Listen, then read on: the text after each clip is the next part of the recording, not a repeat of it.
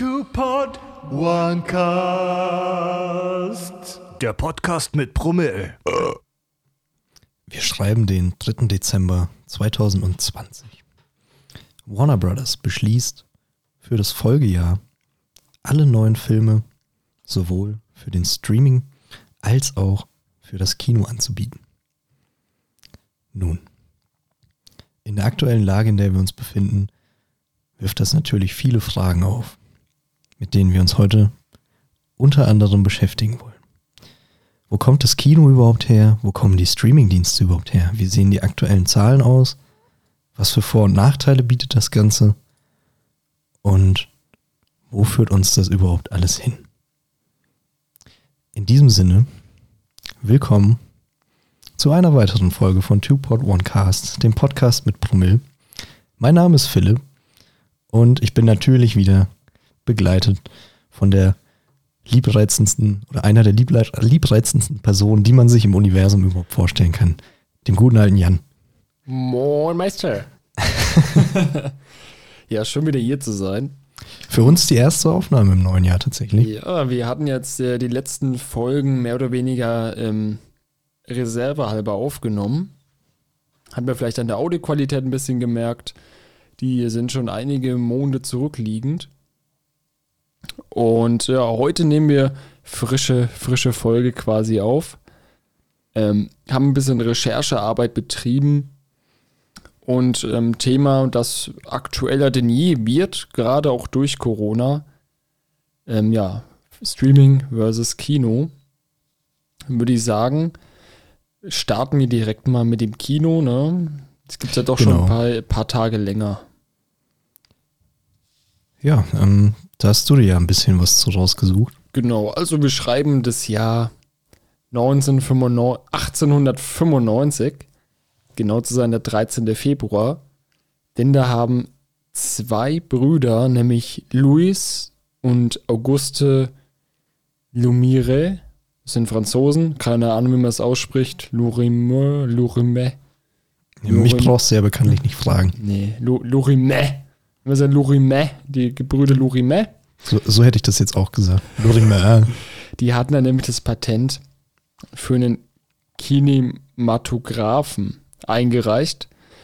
Ähm, ihr fragt euch sicher, was ist denn das für ein Ding? Einfach erklärt, das ist quasi eine Filmkamera, Kopiergerät und Filmprojektor in einem. Also quasi ein Multitasking-Ding.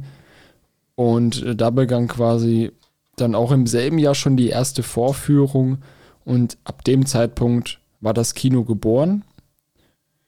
Und ähm, natürlich war es dementsprechend, es war ähnlich wie eine Oper zur Anfangszeit. Also da wirklich so ein, so ein Ding so, man hat sich dann Samstagabend, ist man dann da zusammen hingegangen, hat sich noch ein bisschen schicker angezogen, war quasi ein richtiges Ereignis. Ein, ein wirkliches Event noch, ne? Genau, so wirklich ein Zeit. Event, eben vergleichbar mit Theater und Oper, weil Fernsehen war da halt nicht. Da hast du dann wirklich dann drauf hingefiebert, ey, was haben die denn jetzt schon wieder aus dem Hut gezaubert? Lass da mal hingehen. Und wenn man überlegt, das Kino ist halt wirklich schon älter, als man denken mag. Ich habe vorher gedacht, okay, das Kino, wann gibt es ein Kino? 1920. 1920er hätte ich jetzt Hätte, auch. hätte ich jetzt geschätzt, aber ist doch nochmal deutlich älter als gedacht. Was nicht unbedingt schlecht ist. Ist halt ein altes Handwerk. Kann man nicht anders sagen. Ist ein Handwerk, ja, auf jeden Fall. Filme machen. Und ähm, würde ich sagen, beginnen wir auch gleich mal mit den, mit den Umsatzzahlen, den aktuellsten eben von 2019. Weil so 20 Mhm. gab es da nicht viel an Umsatz. Ja, genau, das will ich nur ganz kurz sagen. Ähm, die Geschichte vom Kino, das ist ja eigentlich schon wieder so ein eigener Podcast. Hm. Genauso wie es von Streamingdiensten ist. Darauf werden wir heute nicht sonderlich eingehen. Wir wollen uns nur mit der aktuellen Situation primär befassen. Genau. Wie das alles Und aussieht. die ein bisschen gegenüberstellen. So Vor- und Nachteile von beiden Seiten. Genau. Und eben unsere eigene Meinung, wie wir das Ganze nutzen und auch empfinden. Ähm, fangen wir doch einmal mal mit dem, mit dem Umsatz in Deutschland jetzt an, von 2019. Das sind auch, sage und schreibe, über eine Milliarde Mhm. ähm, Dollar, äh, Euro, die da umgesetzt worden sind. Und es sind immerhin 120 Millionen Euro mehr als im Vorjahr. Das heißt, 2019 gab es wieder einen deutlichen Aufschwung, Was auch damit zu tun hat, dass eben es kommt immer darauf an, welche Filme im Kino laufen. Ja, auf jeden Fall. Ja, also wenn jetzt zum Beispiel so solche Kracher wie Marvels Adventures laufen, dann rennen halt die Leute ins Kino, weil die wollen es halt zuerst sehen, die wollen aktuell sein, die wollen sich mit den Freunden austauschen. Und da bietet sich sowas natürlich sehr gut an. Dann ein Markt, der auch unterschätzt wird, nämlich Asien. Ist auch ein sehr krasser Kinomarkt zum Vergleich. Also 2010 bis 2019 ähm, haben die sich fast verdoppelt vom, von Umsatz her. Also 2010 war es noch bei 8,5 Milliarden, 2019 bei 17,8. Krass. Also Das ist wirklich krass. die sind richtig weil ich- Kinofanat. Weil ich eigentlich dachte, dass Asien schon ähm, krasser war. Mhm. Aber ich glaube, was äh, ich als ähm, westlich geprägtes Kind gerade im Kopf habe, ist eher so Bollywood. Was ja, Ja. dann wieder so ein eigenes Ding ist. Bollywood ist ja auch sehr einnahmestark, habe ich jetzt natürlich nicht herausgesucht, aber Mhm. ähm, die produzieren auch sehr günstig. Aber dafür in der Masse mehr. Genau, die spammen richtig. Also Bollywood spammt richtig Filme, sind noch gefühlt immer die zwei selben Schauspieler da. Also im Prinzip, wahrscheinlich drehen die pro Tag einen Film ab.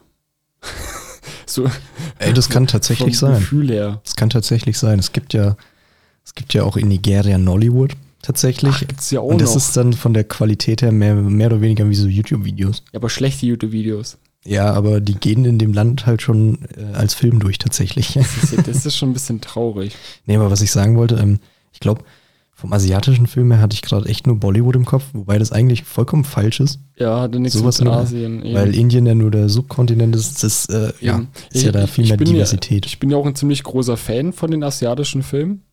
Mhm. Zum Beispiel äh, The Grudge. Also, kennst du den Film The Grudge? Der Fluch. äh, nee. nee. ist quasi, ähm, da gibt es ein, gibt's ein Haus in Japan und das ist verflucht. Und wenn du es betrittst, dann sucht dich eben der Geist der getöteten Frau heim und bringt dich um. Gibt es auch drei Teile. Kann ich sehr empfehlen. Haben die Amis natürlich dann wieder adaptiert. Ich finde die amerikanische Version tatsächlich besser. Und ähm, dann natürlich solche Klassiker, koreanische Filme.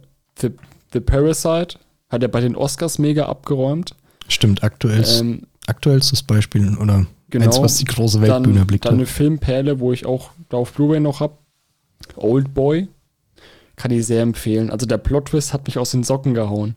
Ich saß vorm Fernseher mit Mund offen, so, what the fuck ist da gerade passiert? Richtig krasser Film. Und auch ähm, zwei Zombie-Filme, also Train to Bussard und ähm, Ice Zombie oder so ähnlich. Nee, Ice Zombie, doch irgendwie sowas in der Art. Ähm, auch zwei Zombie-Filme, die ich sehr, sehr, sehr gut finde. Also in Train to Bussard geht es darum, also eben Zombie-Virus ausbricht und das spielt größtenteils in einem Zug, was immer so eine ganz neue ähm, Eigendynamik hat. genau Eigendynamik hat, weil du kannst nicht wirklich weg. Du bist ja mehr oder weniger gefangen. Und in diesem Eis-Zombie geht es darum, um einen Relocker, der quasi das ein bisschen dokumentiert und dann auch mit seiner Nachbarin so ein bisschen ähm, hinweg mit, mit Handzeichen mehr oder weniger, der versucht sich mit der Ko- zu kommunizieren. Und die versuchen halt beide zu überleben. Aber es sind halt, man spielt halt größtenteils in diesen Wohnkomplexen, wo halt alles voller Zombies ist. Und es ist echt richtig gut umgesetzt. Fand ich fantastisch. Hat mich echt positiv überrascht. Und ja, asiatischer Markt super. Halten wir mal fest, ja. Den darf man nicht vergessen. Eben. Und nicht nur wie ich äh, gerade in meiner Kurzschlussreaktion nur auf Bollywood beschränken. Das ist grob falsch. Eben, eben. Weil der asiatische Markt hat schon echt, da hat sich sehr, sehr gemacht. Also da gibt es wirklich äh, Filmperlen, die man nicht unbedingt auf einem großen Schirm hat, Mhm. weil da bei uns ja wenig Werbung gemacht wird. Und dann gibt es noch zum weltweiten Umsatz ein paar Zahlen. Natürlich der US-Markt, habe den jetzt außen vor gelassen. Es ist klar, der US-Markt ist halt einfach der größte Kinomarkt weltweit. Aber ich habe jetzt hier den weltweiten, der liegt bei 42,2 Milliarden US-Dollar 2019 Mhm. sind 400 Millionen Dollar mehr als 2018. Also auch wieder insgesamt fast eine Steigerung von einer Milliarden. Das ist, ähm, also man muss festhalten, der Kinomarkt von den Umsatzzahlen her vor dieser ganzen ähm, Pandemiesituation, in der wir uns aktuell befinden, ähm, war trotzdem noch vom rein ähm, ja, Profitfaktor her doch am Steigen. Genau, beim Steigen gab wieder den Aufschwung. Ähnlich wie damals, als 3D rauskam, gab es ja auch wieder die Leute sind in die, in die Kinos reingerannt. Ich persönlich bin kein Fan von 3D. Ich finde 3D scheiße. Du hast A, ich bin jetzt kein Brillenträger, aber ich fühle die Brillenträger, die dann fucking zwei Brillen, weißt du, wenn du blind wie ein Maulwurf bist, dann musst du zwei Brillen tragen und das ist Abfuck pur. Zum Zweiten ist die Bildqualität schlechter bei 3D-Filmen Mhm. und mir gibt der Effekt von 3D nicht wirklich viel dazu. Ja, ich möchte da später nochmal auf 3D zurückkommen. Mhm. Können, wir, können wir gerne auf jeden Ähm, Fall. kommen wir dann nochmal drauf zurück. Ich habe mir äh, zum Kino noch. Ja, ich hätte Hättest du noch? ich hätte jetzt die zehn erfolgreichsten Filme. Oder hättest du noch was, wo der jetzt noch besser reinpasst, bevor wir die Top Äh, nee, 10 dann abarbeiten? kannst du gern mal nennen, Okay, die Filme. Also ich- Schnelldurchlauf halt. genau. Also ich fange vom Platz 10 an. Der hätten wir, hat mich persönlich überrascht, Frozen 2. Ja. Also vom reinen ähm, Einspielergebnis meinst du jetzt? Genau, also vom, vom Umsatz. Natürlich gehen da wieder Budget für einen Film. Dann musst du nochmal, ähm, also von den Kosten her, musst du nochmal dasselbe an Werbebudget nehmen. Also Werbung ist ungefähr so viel wie die Kosten von einem Film tatsächlich. Das sprechen wir auch von mehreren. Ja, also wir, wir reden jetzt nur über die Einspielergebnisse. Genau, also Einspielergebnisse 1,29 Milliarden US-Dollar tatsächlich. Ja. was enorm ist. Hat mich persönlich gewundert. Dann Platz 9, der mich persönlich auch wieder sehr verwundert hat, war Fast and Furious 7 mit 1,515 Milliarden US-Dollar. Ja, okay. Und ich persönlich bin überhaupt kein Fan von der Fast and Furious-Reihe. Und jeder, der da draußen sagt, dass Vin Diesel guter Schauspieler ist, fickt euch hart ins Knie. Ihr habt keine Ahnung. Ihr habt einfach keine Ahnung. Der ist ein beschissener Schauspieler. Und das hat er auch selber in dem Interview mal gesagt, dass er ein scheiß Schauspieler ist. Dass er kein guter Schauspieler ist. Also, reißt euch am Riemen und sagt nie wieder, dass der fucking guter Schauspieler ist. Es ist nicht so. So, So. dann kommen wir, wenig überraschend, Platz 8, Marvels The Adventure mit 1,518 Milliarden US-Dollar Einspielergebnis. Hat mich wenig überrascht tatsächlich, weil die auch ordentlich die Marketing-Trommel angerührt haben. Dann kommen wir zu einem Film aus dem Hause Disney, einem Remake, nämlich dem König der Löwen Remake von 2019 Oh. Mit 1,657 Milliarden US-Dollar. Also ich verstehe, dass er in der Liste ist. Ja, weil die Leute sind in die Kinos gerannt. Klar, König der Löwen. Ich meine, wir wollen jetzt äh, nicht groß über die Filme reden, wir machen das ja nur im Schnelldurchlauf, aber Eben. Das war gequillte da muss ich tatsächlich sagen, okay. Ich fand den gequillte Scheiße. Das war Pisse aus meinem Arsch. Es war einfach, der Film hätte niemals, der hätte niemals entstehen dürfen. Man hat halt schon das Original und Ja, eben. naja, vielleicht kommen wir da irgendwann nochmal detailliert Da dazu, kommt doch, es kommt, eine Disney-Folge ist geplant. sofern Disney uns lässt. Spoilerwarnung vorab. Ich werde übelst abragen. Ich Das- kann, ich kann an dieser Stelle auch noch nichts versprechen, Ladies and Gentlemen.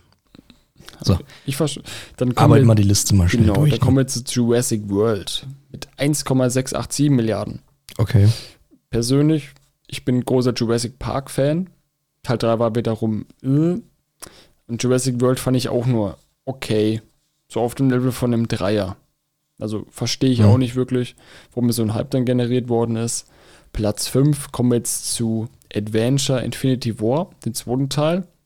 Der hat dann schon mal einen deutlichen Sprung nach vorne gemacht mit 2,48 Milliarden US-Dollar Einspielergebnis.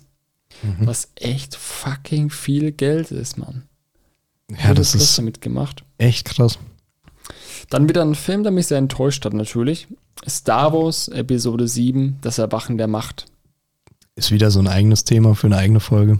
Eben mit 2,068 Milliarden US-Dollar. Ist ein beschissener Film. Ich war im Kino, weil ich Star Wars, oh geil, gehe ich ins Kino. Grottenscheiße. Das war richtig scheiße, Mann. Dann einer meiner tatsächlich äh, einer meiner Lieblingsfilme, wo wir auch schon in der Podcast-Folge drüber geredet haben, Titanic von James Cameron Jawohl. mit 2,194 Milliarden US-Dollar. Also war bis Ja gut, der war auch mal auf Platz 1 natürlich, ne? Lange Zeit. Lange Zeit. Äh, von James Cameron. Braucht man nicht viel drüber sagen, haben wir in der Podcast-Folge ja schon gemacht. Genau. Und da kommen wir schon zu Avatar. Auch von Wieder James, James Cameron. Cameron, mit dem er sich selbst erst übertroffen hat. Genau. Mit 2,790 Milliarden US-Dollar. Also auch nochmal echt doch mal einen ordentlichen Schritt nach vorne. Oder ordentlichen Sprung nach vorne. Ähm, Brauche ich auch nicht viel zu sagen. Ich persönlich fand ihn langweilig. Change my mind. Ähm, aber da war halt 3D gerade im Hype. Ja, klar. Ich meine, Cameron hat ja für den Film eigene 3D-Techniken entwickelt. entwickelt, weil die, weil es zu dem Zeitpunkt gab es es nicht. Und da hat er halt gemeint, okay, wenn es nicht gibt, dann finde ich es halt. Mache ich es halt einfach. James Cameron, der Macher. Der ist, der ist wirklich ein Macher. Der ist aber auch so ein Ausnahmetalent. Ich weiß gar nicht, wann der schläft. Wahrscheinlich schläft er einfach gar nicht, weil der so ein Workaholic ist, Mann. Man weiß es nicht. Und Platz 1, wenig überraschend, Adventure Endgame. Mit Einspielergebnis? 2,798 Milliarden US-Dollar. Der erfolgreichste Film aller Zeiten. Ich persönlich bin überhaupt kein Fan von den, von den Filmen, aber das ist meine persönliche Meinung. Aber ich kann schon verstehen, dass das Ding so viel einnimmt, weil es halt einfach erstens groß Werbeding gemacht worden ist. Zweitens, klar, die Kinder und Jugendliche fahren da voll drauf ab. Auch die erwachsenen Comic-Fans von Marvel fahren da natürlich voll drauf ab. Ich bin eher DC. Ist mir lieber, ist halt erwachsener gedacht. Aber ich kann es schon irgendwo nachvollziehen, dass er so viel eingenommen hat. Also, sie haben da auf jeden Fall ordentlich Umsatz generiert. Ich weiß jetzt gerade nicht das Werbebudget, aber ich, wahrscheinlich äh, denke ich mal, dass sie 300 Millionen Budget hatten. Davon nochmal das Doppelte drauf, sagen wir mal 600 Millionen. Ähm, mit allem drum und dran. Hast du ja immer noch knapp 2 Milliarden plus gemacht, was unbedingt äh, erwähnenswert wäre. Kann man mit auskommen. Kann Nee, aber ähm, ja, das war so die Liste im Schnelldurchlauf. Genau. Was mir direkt aufgefallen ist, korrigiere mich gerne, wenn ich gerade falsch liege. Ältester Film von 97 mit Titanic. Ansonsten alles eher neu. Genau, richtig. Das zeigt halt, ähm, dass da mittlerweile mehr Geld dahinter steht, was natürlich zwangsläufig mit der ähm, Wohlstandsgesellschaft, die wir heute eben Mhm. haben, zusammenhängt. Ja, auf jeden Fall. Ähm, deswegen habe ich mir eben nochmal, also jetzt im kleineren Rahmen, ich habe mich auf den deutschen Markt beschränkt, ich habe mir die, die, ähm, die nackten Zahlen angeschaut, sage ich mal. Ähm, Kinobesucher in Deutschland habe ich mir nur angeschaut. Gar nicht mit Einspielergebnissen etc., einfach nur die ungefähren Zahlen der Kinobesucher in Deutschland. Erste Zahl, die ich habe aus dem Jahr 2001, hatten wir noch 173 Millionen Kinobesucher. Man muss natürlich sagen, ich glaube, die von den reinen Besucherzahlen her war die Hochzeit in den 60ern bis 50ern. Tatsächlich mit der Disney-Hochzeit, mit Mhm. Dschungelbuch etc. Ich glaube, Dschungelbuch ist bis heute der meistbesuchte Film. Ähm, Mit, mitunter, ich habe jetzt keine genauen Zahlen, Ja. aber ich kann es mir schon vorstellen. Es war auch damals zu der Zeit noch ein Event-Kino. Ja, klar. Und das Fernsehen war ja da auch noch nicht so. Der, der gab es halt nicht Ähm, viel im. Fernsehen. Gerade ausländische Programme, wie jetzt Dschungelbuch, ein amerikanischer Film, lief halt nicht im Fernsehen. Mhm. Da liefen halt deutsche Produktionen. Lindenstraße, gibt es auch schon gefühlt 300 Jahre. Ja, so, so in etwa. oder lief das so ein Trash halt, ne? Oder halt Nachrichten. So, ähm, dann tatsächlich ein Ausreißerjahr habe ich mir dann wieder. Also, ich habe mir die Kurve von 2001 bis 2019 angeschaut. Also, wir haben uns bewusst für den Anfang dafür entschieden, mal vor dieser ganzen Pandemie-Kacke, die wir aktuell durchleben, alle zusammen, ähm, uns einfach mal bewusst bis 2019 anzuschauen, wie denn der aktuelle Trend oder der damalige Trend eben war, wo das überhaupt hinging. Ähm, ich habe mir die Zahlen von 2001 bis 2019 angeschaut und es ist mehr oder weniger eine Treppe, die stetig bergab ging. Ein Ausreißer war dann eben nochmal 2009 mit 145 Millionen Besuchern. Wie gesagt, 2001 waren es 173 Millionen noch. Ist schon ein massiver Abfall. Auf jeden Fall, ja. Ähm, und wie gesagt, 2009 hat er nochmal so eine kleine Stufe nach oben gemacht. Liegt vermutlich an Avatar. Nehme ich jetzt mal an. Ja, ist Avatar echt schon elf Jahre, fast zwölf Jahre alt? Ich Hm. war damals im Kino, ja. 2009 müsste das gewesen sein. Was? Ja, ja, ich war. Also ich weiß, okay, es kommt hin, weil als ich den damals, wir haben in der Schule ja auch nochmal geschaut, auf äh, DVD, ganz oldschool, nee, Video.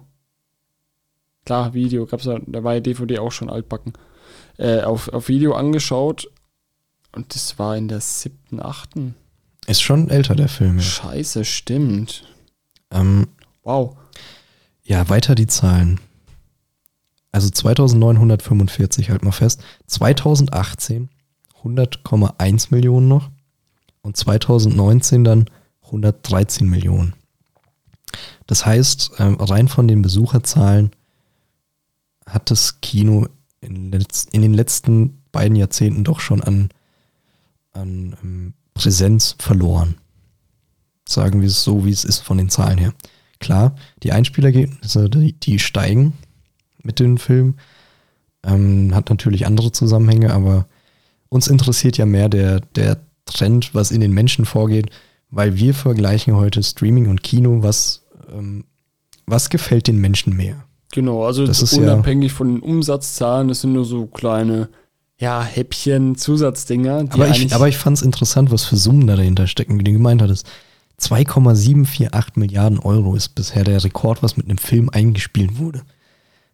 Das ist krank. das ist halt. Du darfst nicht vergessen, die DVDs und so weiter, der ganze Merchandise wird ja noch weiter verkauft. Eben. Das hört ja nicht Ich auf. meine, Star Wars zum Beispiel ist ja der, der klassische Beispiel, ähm, wie viel Umsatz man wirklich mit Merchandise machen kann. Das ist ja bis heute ähm, tatsächlich ungeschlagen. Ne? Star Wars Merchandise ist der erfolgreichste Merchandise, wo, halt wirklich auch nochmal riesige Summen verdient werden. Wir sprechen hier von dreistelligen Millionenbeträgen im Jahr, die damit umgesetzt werden. Äh, was halt auch nochmal enorm Disney in die Karten spielt. Also, wie viel die halt. Deswegen haben die ja auch noch mal eine Trilogie gemacht. Jetzt läuft ja gerade auf Disney Plus äh, The Mandalorian als Serie. Es kuppelt ja auch noch mal quasi den Star Wars Merchandise an. Also, die, schlachten wirklich die Marken aus, natürlich, wenn die erfolgreich sind. Mhm. Ja, und ähm, das waren schon mal so kurz die Zahlen zum Kino. Ähm, wie gesagt, in den letzten 18 Jahren ist die Zahl von 173 Millionen auf 113 Millionen gesunken. Wobei man eben nochmal festhalten muss, 2019 hat nochmal einen kleinen Schritt nach oben gemacht. Also, ähm, wenn man es ganz hart formuliert, fast die Hälfte an Kinobesuchern in Deutschland hat sich schon vor dieser ganzen ähm, Lage, vor der ganzen aktuellen Lage schon fast halbiert. Ja.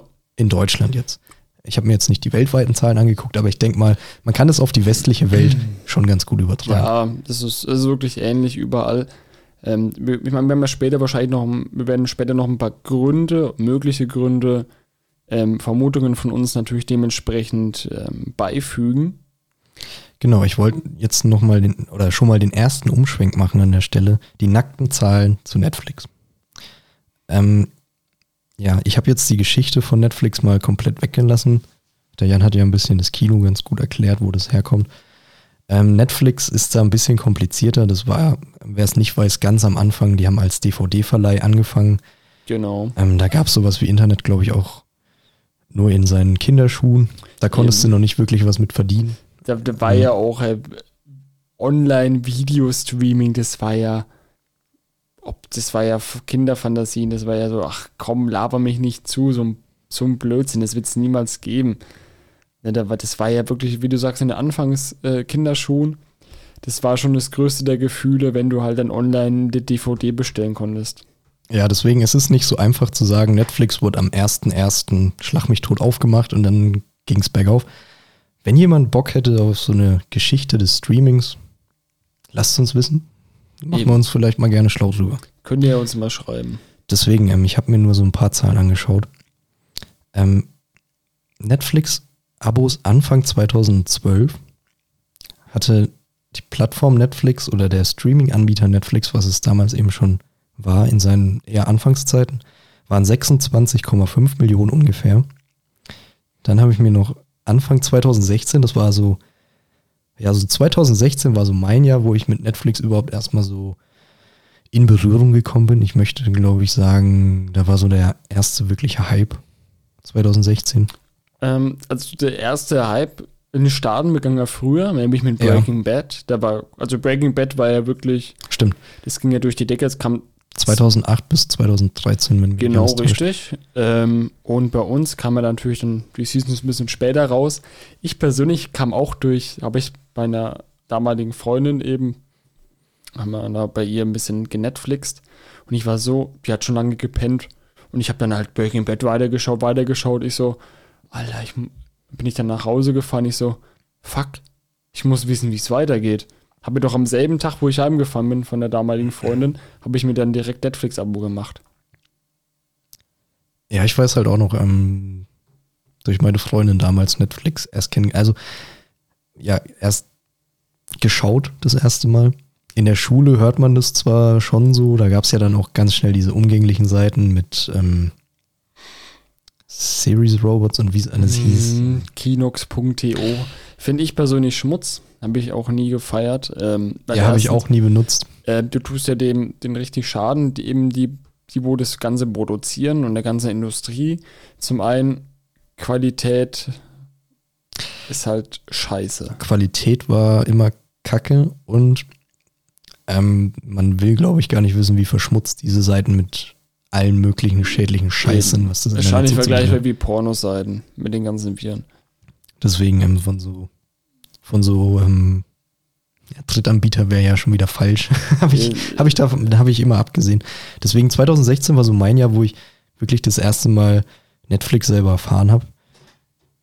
Ähm, da hat es sich schon in vier, in vier Jahren mehr oder weniger ähm, fast vervierfacht auf 81,5 Millionen Abos.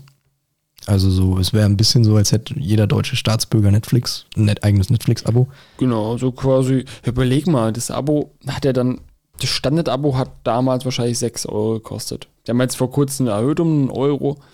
Ähm, 6 Euro, einfach Rechnung, okay, zum, äh,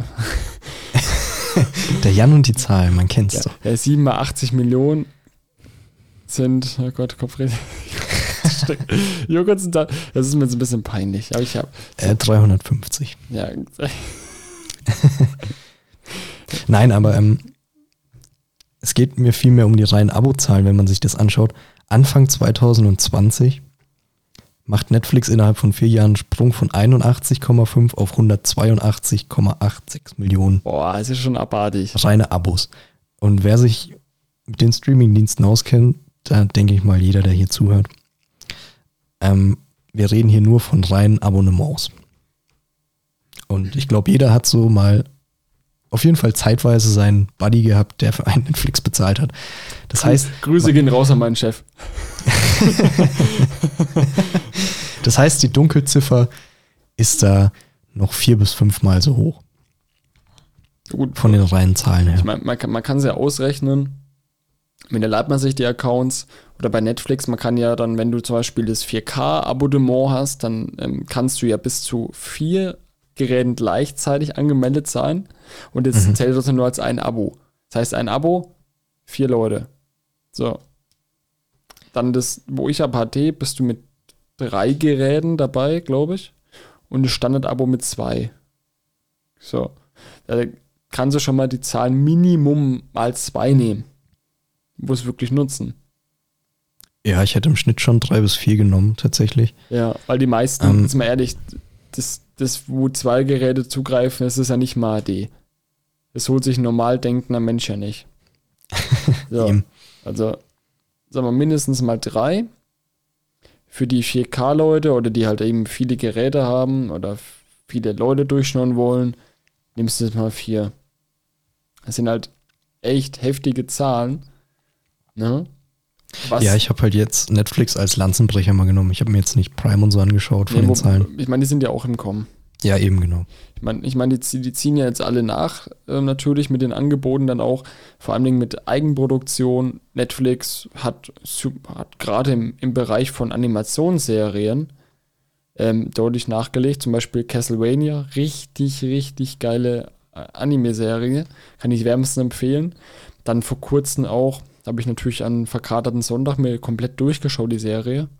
Ähm, das ging über die griechische Mythologie. So auch ein Anime. Der war auch ordentlich brutal. Geile Kämpfe und ist mir ehrlich, die griechische Mythologie ist so interessant und geil. Da habe ich richtig Bock drauf gehabt. Die hieß, glaube ich, Zeus einfach nur. Okay. Die Serie. Kann ich auch wärmstens empfehlen. Ähm, ja, wie gesagt, ich hatte jetzt Netflix halt als Netflix als äh, Lanzenbrecher eben genommen, als das Paradebeispiel, wie es mit den Streamingdiensten so Mhm. abgeht. Denn, wenn mich nicht alles täuscht, Netflix war ja so der erste große Streamingdienst. Das waren Vorreiter auf jeden Ja, Fall, ja. Ob deswegen. es davor schon welche gab, mit Sicherheit bestimmt. Aber Netflix war der erste relevante. Ja, und ähm, die aktuellen Zahlen aus, oder was heißt aktuell, die, die aktuellsten Zahlen, die ich mir angeschaut hatte aus 2020, hat Netflix selbst gesagt, sie machen in einem Quartal, also in, innerhalb drei Monaten, machen sie im Schnitt 2,2 Millionen Abos plus. Das sind Summe, das ist der Hammer. Ja, und das ähm, ist ja jetzt auch schon mal wieder ein Jahr her. Das heißt, ja, äh, durch Corona eben, weil die Kinos zu haben, werden die Zahlen sich dementsprechend natürlich auch dann, ja, denke ich mal, wahrscheinlich nicht zwei Millionen pro Monat, sondern vielleicht vier oder sogar sechs Millionen erhöht haben. Mhm. Hast du da auch aktuelle Zahlen irgendwie? Nee. Ähm, nee, was, an, was den Zuwachs angeht, nicht. Ich habe halt äh, Anfang 2020 dann eben aufgehört, ähm, weil wir ja eben vor Corona bleiben wollen. Eben. Wir wollen der Corona nicht zu viel Bühne geben. Ja. Der Name wird heute leider ein bisschen fallen, aber es ist nun mal Gegenstand der, Dis der Diskussion heute. Eben, man, man kann es nicht außen vor lassen. Es spielt halt normal im, gerade im Bereich von Kinos halt eine große Rolle. Ne? Gefühlt mäßig die Kinos verlieren, dafür die Streamingdienste profitieren. Ja, und ähm, das ist ja jetzt schon mal die erste Erkenntnis, die wir so haben. Wir reden jetzt von den letzten Jahren, die ähm, gesellschaftsmäßig noch normal verlaufen sind, möchte ich meinen. Ja, genau. Die Streamingdienste boomen wie sonst irgendwas. Und ähm, das Kino verliert leider immer mehr an Zuschauern. So. Und jetzt können wir eigentlich schon überschwenken. Woran liegt das Ganze eigentlich? Mal fernab von der ganzen Pandemie, ähm, die wir aktuell zu kämpfen haben. Woher kommt dieser Trend eigentlich, der schon, sagen wir auf jeden Fall, zehn Jahre läuft, hätte ich mal gesagt. Ja, doch, doch, zehn, ja, ich würde schon sagen, zehn Jahre auf jeden Fall. Wo wirklich dann mittlerweile ja schon Standard ist. Ich meine, daher kommt ja auch das Binge-Watchen. Um jetzt mal einen, einen Begriff reinzuwerfen, wo du halt wirklich dann, Ist ja ein Neologismus, also neu geschaffenes Wort, was eigentlich nur wegen Streamingdiensten erfunden worden ist. genau, weil früher war halt, klar, du hättest früher auch Binge-Watchen können. Habe ich auch schon gemacht mit oldschool-mäßigen DVDs, ne? King of Queens. Habe ich ja drei, äh, die ersten drei Staffeln. Dann machst du die halt an und schaust halt dann eine komplette CD durch mit sechs, sieben Folgen. Jetzt ist es natürlich angenehmer und günstiger vor allen Dingen. Dann machst du jetzt dann Netflix auf. Oh, die Folge ist cool. Boah, ich schau noch eine. Und dann Ja, erwischt ja, man ja, sich ja ja. dabei Melken mittendrin zum Beispiel. Ich habe letztens eine Staffel am Stück geschaut, von früh bis abends, wo ich Urlaub hatte, nur Melken mittendrin geschaut. Du bist halt danach innerlich tot. Irgendwann liegst du einfach nur noch auf deiner Couch, mehr oder weniger leblos, schaust. Und dann kommt irgendwann die Meldung nach fünf Folgen, schauen sie noch. Und du so, Alter, weiß ich selber nicht, ob ich noch schaue. Ich weiß nicht mal, ob ich noch am Leben bin und welches Jahr wir haben. Und dann, und dann, dann machst du halt auch weiter. Und dann am Ende tut es dir aber leid, weil du hast gar nicht mehr die Auffassungsgabe. Du vergisst wieder so viel. Deswegen ähm, bin ich eigentlich auch ein Fan von, von Serien, wenn die wöchentlich herauskommen, wie damals Game of Thrones. Wie ähm, zum Beispiel The Mandalorian. Da kommen natürlich wieder die Hater. Ja, was ja dann schon wieder so ein Streaming-Phänomen ist, ne? Genau, also da gibt es ja auch zwei Arten, eben das wöchentliche Release oder halt eben staffelweise. Ich bin tatsächlich eher ein Fan von wöchentlich. Du hast mehr davon. Du kannst dich viel mehr mit der, mit der Folge auseinandersetzen, viel mehr drüber nachdenken und die bleibt länger, länger in Erinnerung, als wenn du jetzt halt zwei, drei Folgen am Stück schaust und teilweise erwische ich mich, ich kann die Folgen nicht mehr auseinanderhalten, die verschwimmen richtig. miteinander. Ja, das ist so dieses äh, Streaming-Phänomen, worauf wir dann eben nach einer kurzen Pause eingehen möchten. Genau. Ähm, ja, was sind so die Vor- und Nachteile des Streamings, des Kinos? Woher kommt dieser Trend, den wir jetzt am Anfang eben beschrieben haben, dass das Kino in den letzten Jahren auf jeden Fall an Publikum verloren hat und der Streamingdienst ähm, massiv oder fast schon explodiert ist in seinen Nutzerzahlen? Eben. Und vielleicht noch ein paar Ideen, was das Kino machen könnte, um die Besucherzahl wieder anzukurbeln. Also seid gespannt Genau. und viel Spaß in der Pause. Holt euch ein neues Getränk. Wir holen uns jetzt erstmal ein neues Getränk, bisschen frische Luft schnappen, dann kommen wir frisch, gestärkt und motiviert wieder zurück. Bis dahin. Weekly Filmriss präsentiert. Ich habe euch einen Film aus dem Jahr 2015 mitgebracht mit dem Namen Room. Ähm, in dem Film geht es um ein, eine junge Frau, die im Alter von 17 Jahren äh, entführt wurde und in einen Raum eingesperrt wurde. Sie weiß selber nicht genau, wo sie ist. Und ähm, ja, wird dort eben von ihrem Entführer mehrmals vergewaltigt und gebärt schließlich einen Sohn, ähm, den sie in diesem Raum auch aufzieht. Und ja, schließlich, als dieser Sohn fünf Jahre tatsächlich schon alt ist, ähm, entschließt sie sich dazu, einen Fluchtversuch zu wagen. Und ohne jetzt groß irgendwas über den Film erzählen zu wollen, ähm, die Geschichte ist super packend, super interessant. Ähm, und die Herangehensweise an, an die ganze Thematik, also man kann sich ja da sehr schwer reinversetzen, wie es ist, entführt überhaupt zu sein und isoliert zu sein und dann noch ein Kind großzuziehen und wie dieses Kind dann über die Welt, die es ja gar nicht kennt, denkt. Ähm, super interessanter Film, meiner Meinung nach.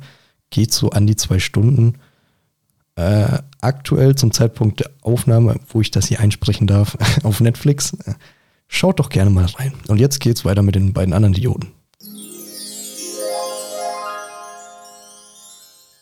So, da sind wir wieder aus der Pause. Aus der Pause, ja, alles klar. aus der Pause, frisch gestärkt. Und ja, wir haben noch mal kurz ein, ein kurzes Briefing gemacht. Jetzt wieder ins Thema einsteigen. Jetzt erläutern wir nämlich euch die Vor- und Nachteile ein bisschen. Ich würde sagen, wir fangen da oldschool, natürlich alter Ja, genau. First, ne, mit dem Kino an. Ja, ich würde ich würd erst die Nachteile machen und dann die Vorteile. Ja, ich glaube, im Teil, der jetzt kommt in dieser Folge, ähm, kristallisieren wir einfach raus, woher dieser Trend kommt, den wir erklärt haben, dass das Kino an Publikum eben verliert, Genau. die Streamingdienste ähm, massiv hinzugewonnen haben. Ja, legen wir einfach mal los. Genau, also wir fangen jetzt mal an. Einer der Nachteile eben der Preis.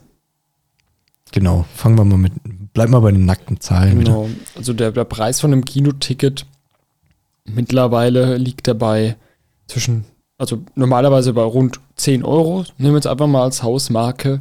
Bei uns in Deutschland 3D-Filme teurer, weil du eben noch die, die Brille brauchst. Aber normalerweise so um die 10 Euro. Setzt sich auch ähm, aus gewissen Punkten eben zusammen. Lauten wir gerade mal. Oder am besten du, weil ich sehe es jetzt gerade nicht, weil es hinter mir ist. Siehst du es? Ja. Ähm, ja, ich kann es ungefähr lesen. Wenn ich, warte mal, ich, ich, wir machen es einfach mal. Warte. So, wenn du es so lesen kannst, wäre besser. Der Jan kennt sich auch mit den Begriffen ein bisschen mehr aus als ich jetzt. Ich bin nicht in der Kinothematik so drin. So. Schieß einfach mal los. Genau, und zuallererst natürlich die Mehrwertsteuer. Ne? Natürlich klar. Liegt tatsächlich bei den Filmen bei 7%. Ne? Also keine 19, sondern 7% eben. Sind jetzt, in, wenn wir jetzt mit dem 10-Euro-Beispiel rechnen, bei 0,65 Euro. Also 65 Cent. Dann die FFA-Abgabe, also dem Filmförderverein in Deutschland, der eben dann ähm, Filmemacher nochmal mit ähm, Geldern ausstattet, mit Förderprämien, die man da beantragen kann. Dann natürlich die gute GEMA. Ich habe die FFA-Förderverein kriegt 28 Cent. So auch nicht die Welt. Die GEMA kommt mit 9 Cent weg, was eigentlich kaum der Rede wert ist. Jetzt kommt aber nochmal ein riesiger Batzen an die Verleihergebühr. Das sind nämlich fast 50 Prozent, nämlich 4,68 Euro. Genau, erklär das nochmal kurz. Ja gut, Ähm, Was genau ist die Verleihung? Wie, wie ist es, wenn so ein Film entsteht? genau, also, Was muss ein Kino tun, um an diesen Film überhaupt erstmal zu kommen? genau, also der, der Film wird produziert und eben die, die Rechte für den weiteren Vertrieb müssen natürlich für immense Summen eingekauft werden. Sondern die, die Filmverleiher. So, die haben dann quasi das Recht, die Filme dann an die entsprechenden Kinos eben weiter zu verleihen. Beziehungsweise, und ähm, natürlich, wenn die jetzt für, für dreistellige Millionenbeträge oder für hohe zweistellige Millionenbeträge sich so ein Filmrecht da kaufen, oder zumindest das Recht, den Film verleihen zu dürfen, ähm, muss der natürlich irgendwie wieder reingeholt werden, ne? Der Betrag. Da liegen wir jetzt bei 4,68 Euro. Also ein immens hoher Betrag. Und das muss das Kino auch erstmal reinholen. So, die kaufen sich dann für etliche, oder für, für richtig viel Kohle quasi eben die Filme ein. Dass sie so spielen dürfen dann auch dementsprechend. Müssen es wieder reinholen. Deswegen dementsprechend hoch die Verleihergebühren. Dann natürlich auch ein hoher Kostenpunkt, Personal. Natürlich. Die Ja, Leute klar. wollen natürlich auch von irgendwas leben. Liegen wir bei 1,08 Euro. 8 Cent. Dann Gebäudemiete, Betriebskosten, was auch für Strom zum Beispiel drauf geht, liegen wir bei, 8, bei 86 Cent. Dann den guten alten Verwaltungen und sonstigen Kosten, die noch so anfallen, liegt man bei 47 Cent. Und Werbeausgaben, Plakate, ähm, Werbung in Zeitschriften, im Fernsehen, whatever, bei 17 Cent. So, also haben die im Prinzip von den 10 Euro reinen Gewinn 1,72 Euro, was nicht unbedingt die Welt ist. Genau. Also so 10% kann sich das Kino dann in die Tasche stecken. Genau, also was wirklich nicht die Welt ist, ne? weil 10 Euro hört sich im ersten Moment so an, ja, die verdienen doch da bestimmt 50 Prozent. Nee, die Hälfte geht dann schon die Verleihgebühr drauf. Ja, also letztendlich verdienen wirklich die Verleiher, ich weiß jetzt nicht, wie viel die Verleiher letztendlich davon profitieren von einem Film. Wahrscheinlich haben die aber mehr von als das Kino. Es ist ja wieder ein eigener Wirtschaftszweig dann irgendwo. Eben, also die haben wahrscheinlich mehr als das Kino davon, weil das Kino lebt größtenteils oder trägt sich größtenteils eben durch, durch ja, Essen, Essen und Getränke, Popcorn, Cola. Deswegen sind die auch Schweine teuer, weil das Kino halt darüber ihren Hauptgewinn generiert.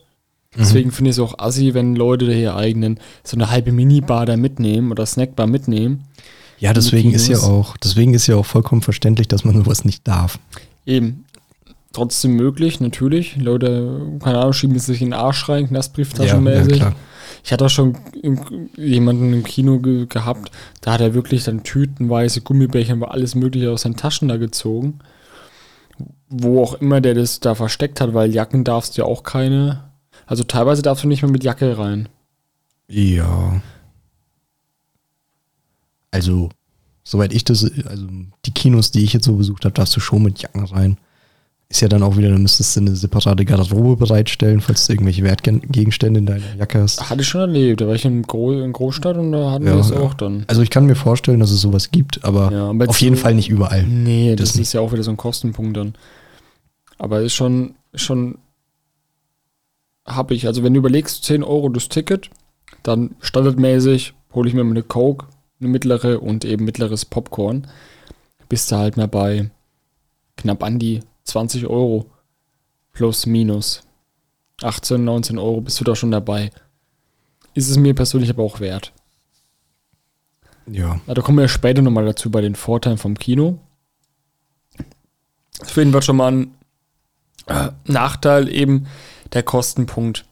Ja, denn ähm, ich habe jetzt, äh, da bin ich leider ein bisschen blass tatsächlich, wie sich bei Netflix genau Kosten zusammensetzen. Netflix produziert ja jetzt ähm, auch im großen Maße selbst. Ähm, wie sich das alles da zusammensetzt, ähm, da bin ich leider echt nicht drin. Da können wir nicht so viel zu sagen. Aber die reinen Fakten, aktuell kostet ein Netflix-Abo im Monat zwischen 7,99 und 17,99. Genau, je nachdem welches Abo-Modell du nimmst, ob du jetzt Ja, und das billigste für 8 Euro eben. Genau, wo du halt nicht Und- mal HD hast. Ja, aber rein faktisch, du hast eine riesen Auswahl an Filmen und Serien noch dazu und das für einen Monat lang. Und bei einem, ein Kino muss da eben mit dem Fakt daherkommen, dass du einen Film hast zu einer Zeit. Ähm, es ist eben nun mal schwierig. Eben. Es ist enorm schwierig. An dem, Im Schnitt läuft ein Film vier, fünf Wochen im Kino. Jeden Donnerstag kommen immer die, die neuen Filme in die Kinos. Auf Netflix hast du es über einen längeren Zeitraum, aber nicht für die Ewigkeit, weil irgendwann ja auch die Lizenzen auslaufen. Und die dann, dann überlegen die halt, lohnt sich dann die Lizenz nochmal zu erwerben oder nicht? Ja, es gibt auch Serien, die zum Beispiel nirgendwo laufen, weil sich keine Lizenz holen möchte stehst du wieder da, so fuck, gibt's auf keinen Streamingdienst, was mache ich jetzt? Hm. Hilft halt manchmal dann einfach nur, sich die Serie nochmal auf DVD, äh, auf DVD, Alter, auf Video oder Blu-ray zu kaufen, weil du ja keine eigene Möglichkeit hast. Ähm, und das ist in den letzten Jahren, muss man ganz klar festhalten, wenn man drüber nachdenkt, das ist dem Kino schon zum Verhängnis gefallen. Denn was das Kino noch als Vorrecht hatte, war so dieser, ähm, ja, so die Pole Position, was neue Filme anging. So dieses, okay, du willst den neuen Film von Warner Brothers sehen, dann musst du erstmal ins Kino, weil dann läuft er da erstmal und äh, irgendwann in drei, vier, fünf Monaten kommt er dann auf eine Streaming-Plattform erst. So war es ja damals vor, damals, vor drei Jahren oder so. Eben. Ähm, und das hat das Erlebnis Kino zuletzt noch ausgereizt, dass wenn du was Aktuelles, was brandaktuelles sehen wolltest, dann musstest du ins Kino. Ähm, und dieser Rang wurde ihm dann halt nach und nach auch durch die Corona-Pandemie durchaus abgelaufen. Genau, weil Warner Brothers zum Beispiel released neue Filme, die eigentlich fürs Kino gedacht sind, eben auf ihrem Streamingdienst. Dasselbe gilt auch für Netflix, ne, wo dann auch die Regisseure natürlich dementsprechend auch äh, sehr, sehr ähm, harsch und natürlich dann auch mit wenig Begeisterung entgegenkommen, was ich verstehen Mhm. kann. Der mit Filmen produziert für die große Leinwand, sind teilweise auch alte Hasen, die machen das schon jahrzehntelang. Und wenn es dann halt auf einem Streamingdienst veröffentlicht wird, wo dann Leute das im Hintergrund laufen lassen, nebenbei, was weiß ich, kochen oder auf ihr Handy schauen, das ist halt auch Ja, dem- da kommen wir gleich noch zu. Ne, da Ähm, können wir eigentlich jetzt gleich raushauen. Ja, ich wollte noch kurz anmerken, das Ding mit den Lizenzen. Ein Kino hockt da mehr oder weniger in der Falle, zeitlich ähm, in der Zwickmühle zu sitzen, denn ein oder die Kinos sind ja mehr oder weniger, wie ich gesagt hatte, dieses ähm, Sonderrecht, was sie hatten, ähm, aktuell nicht haben können, wie wir alle wissen, aber was sie hatten, war ja die Exklusivität am Filmmarkt. Wenn was rauskommt, seht ihr nur bei uns. Ähm, aber was so diese, diese andere Seite von der Medaille ist, man muss ja immer die Lizenz kaufen für den Zeitraum und man ist daran gebunden. Ein Netflix zum Beispiel kann sich erlauben, ähm, aktuelles Beispiel, ähm, mehr als äh, 20 Jahre nach Veröffentlichung einfach mal Titanic die Lizenzen zu kaufen und für ein halbes Jahr reinzustellen. Und dann zu gucken, ja, gefällt es den Leuten, schauen die es noch oft. Ja, wenn es sich dann halt nur fünf Leute angucken, dann ist es egal. Dann haben wir es halt nur für ein halbes Jahr mal gekauft und dann ist es wieder weg. Wenn ein Film floppt im Kino, ist das für die ein Riesenproblem. Ja. Ich meine, beim Streamingmarkt ist es ja auch ähm, so, wenn du zum Beispiel, ich meine, du hast ja immer feste Einnahmen, du hast ja ein Abonnement. Das heißt, ob du jetzt halt den oder der Film jetzt scheiße ankommt, ist dir im Prinzip egal. Du hast einen so viel größeren Spielraum einfach als ein Eben, Kino. in Weil die Sinne. Einnahmen kommen trotzdem. Du hast jeden Monat deine festen Einnahmen und dann sagst du also, okay, den Film schaut keiner, ich kick den raus, Lizenzen laufen aus, fertig. ja. Und so, du musst halt immer nur schauen, dass der, dass du halt genug Abwechslung, genug Neues dann nachschiebst, damit dann halt die, wo halt wirklich Netflix suchten oder langjährige Abonnenten, die dann auch wirklich dann immer wieder neuen Content haben, wo es an der Stange hält. Aber da reicht es auch mal einen Mittelklasse-Film reinzuschieben. Ja, und ähm, da, da haben die auch wieder den größeren Spielraum mit, ähm, wie kommt ein Film an. Ähm, bei Kinos, ja klar, es gab diese, ähm, ich weiß nicht, ob, kennst du bestimmt auch noch diese Sommerkino-Events von damals, wo dann irgendwie, was habe ich gerade im Kopf? Ich bin irgendwie nochmal drei, vier Jahre nachdem Ratatouille jetzt rauskam. Kennen wahrscheinlich auch einige von Pixar. Das gab es dann nochmal im Sommerkino, irgendwie vier Jahre später, dass du dir das nochmal angucken konntest. Ja, oder Harry Potter Marathon war ich auch mal. Genau, Ja, Harry Potter, sehr gutes Da hast du Beispiel. dann Harry Potter Marathon. Das Kino war voller, als ich erwartet hatte. Die Filme hat Mhm. im Prinzip ja jeder geschaut, ne?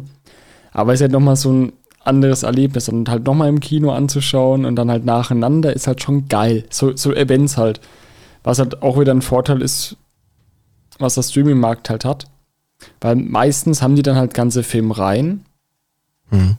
Ja, und dann kannst du da halt auch bequem von zu Hause aus so, einen- so einen Filmmarathon machen. Ja, und ähm, was ich halt eben noch, um mein Argument zu Ende zu führen, so diese ganzen Streaming-Anbieter, ich glaube, wir werden in der Folge einfach bei Netflix bleiben. Mhm. Ähm, Netflix hat dann halt eben den Vorteil, die können sich auch gern mal angucken, was gibt's noch für ältere Filme, die wir einfach mal wieder ranholen können, die jetzt auch vielleicht nicht derart populär sind. Aber die jetzt momentan vielleicht auch gar keiner anderer hat. Ja, die, die auch vielleicht gar kein anderer mehr präsent hat, als äh, um an uns Konsumenten zu denken. Ähm, ich habe gerade leider kein Beispiel parat. Wenn du jetzt irgendeinen Film von 2005 nimmst, meinetwegen, ja, oder, oder, oder, oder Scarface oder sagen wir mal Indiana Jones, ja, genau. der jetzt nicht auf Netflix ist, aber stell mal vor, du gerade momentan gibt es ihn auf keiner Streaming-Plattform, auf keiner anderen. Kino läuft ja gerade auch nicht, logisch. Mhm. Dann sagst du, okay, ich hole mir alle drei Indiana Jones-Teile und äh, dann streame ich die und dann gibt es halt Leute, die so, ja, ich habe den noch nie geschaut, ey cool, der läuft da, Ja, hab genau. schon viel Gutes gehört, schaue ich mir den an oder ähm, Leute, die den halt gerne mal wieder schauen würden, ey cool, der läuft äh, Indiana Jones, geil, sepp ich da rein. Weil es ist halt drauf. Und, ähm, Und ich denke auch, die Lizenzen sind auch günstig bei so alten Filmen. Ja, denke ich auch. günstiger. Und wenn man jetzt selbst an Kino vor drei, zwei Jahren denkt, das Problem ist, du kannst halt nicht unbedingt mal, ein, ähm, ja, wenn du jetzt einen Titanic rannehmen würdest, Wiener, sagen die Leute, ja, habe ich doch schon x-mal gesehen, warum soll ich dafür nochmal die, äh, bleiben wir bei den 10 Euro bezahlen? Ja. Wenn du jetzt aber wieder einen unbekannteren Film nimmst, ähm, sagen wir mal, Indiana Jones wäre jetzt unbekannter, ähm, fragen sich die Leute halt, hm, kann der Film was? Sind es die 10 Euro wert? Wenn Netflix sowas macht, einen unbekannteren Film rauszubringen, denken sich die Leute halt nicht, ist es das Geld noch wert, sondern ich habe mein Geld ja eh schon in das Abo investiert. Es ist äh, gerade auf meiner Startseite angezeigt. Ich klicke mal rein und schaue mir das an. Und äh, in dem Sinne hat, haben die Streaming-Anbieter einen wesentlich größeren Spielraum, was äh, das rein finanzielle angeht. Und ein Spielraum heißt ja auch immer, man kann damit auch viel, viel besser planen, wenn du nicht so gebunden bist.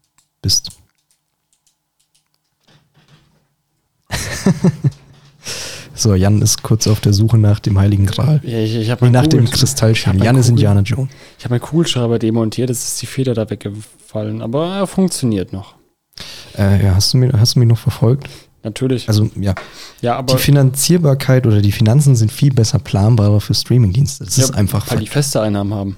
Ja. Beim Kino ist immer, Weil du dich mal was trauen kannst und ein Kino ist da immer sehr, wir sind dran gebunden, was rauskommt, wegen der Exklusivität, wie gesagt. aber nicht alle. Und- Zum Beispiel das, äh, wir haben ja noch so ein Oldschool-Kino bei uns in der nächsten Stadt, Hm. wo auch mal so unbekanntere oder Independence-Filme laufen. Gebe ich dir recht, ja. so auch Arthouse-Filme teilweise, sind halt die Rechte sehr günstig. Hast du halt aber auch ein sehr nischiges äh, Kundenklientel. Muss man auch wieder abwägen. Du hast halt wenig Kosten, dafür potenziell wenig Leute, die da reingehen. Gibt sich wahrscheinlich nicht unbedingt viel im Vergleich zu Blockbustern, wo viele Leute reingehen. Dafür sind die teurer im Einkauf. Aber jetzt tun wir ja nur Streamingdienste ja nur Positives hervorheben. Aber jetzt habe ich noch was zum Kino, was negativ ist.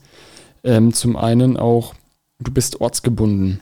So, du wohnst auf dem Land, du musst erstmal eine halbe Stunde vielleicht fahren bis zum nächsten Kino. Da musst du auch immer zu den festen Zeiten rein. Filme laufen halt auch zu bestimmten Uhrzeiten. Musst du auch immer ein bisschen planen. Und ist auch, wenn du halt mal abends keinen Bock hast, um ins Kino zu, zu gehen, sondern lieber auf der Couch sitzen möchtest und gemütlich dein Netflix reinmachen möchtest. Ist halt auch wieder so ein Ding, wo man abwägen muss. Ja, also ist halt wieder Vorteil Streamingdienste, Ortsgebundenheit, Zeitgebundenheit. Genau. Ähm, und ja, Aber hast du noch irgendwas Negatives zum Kino?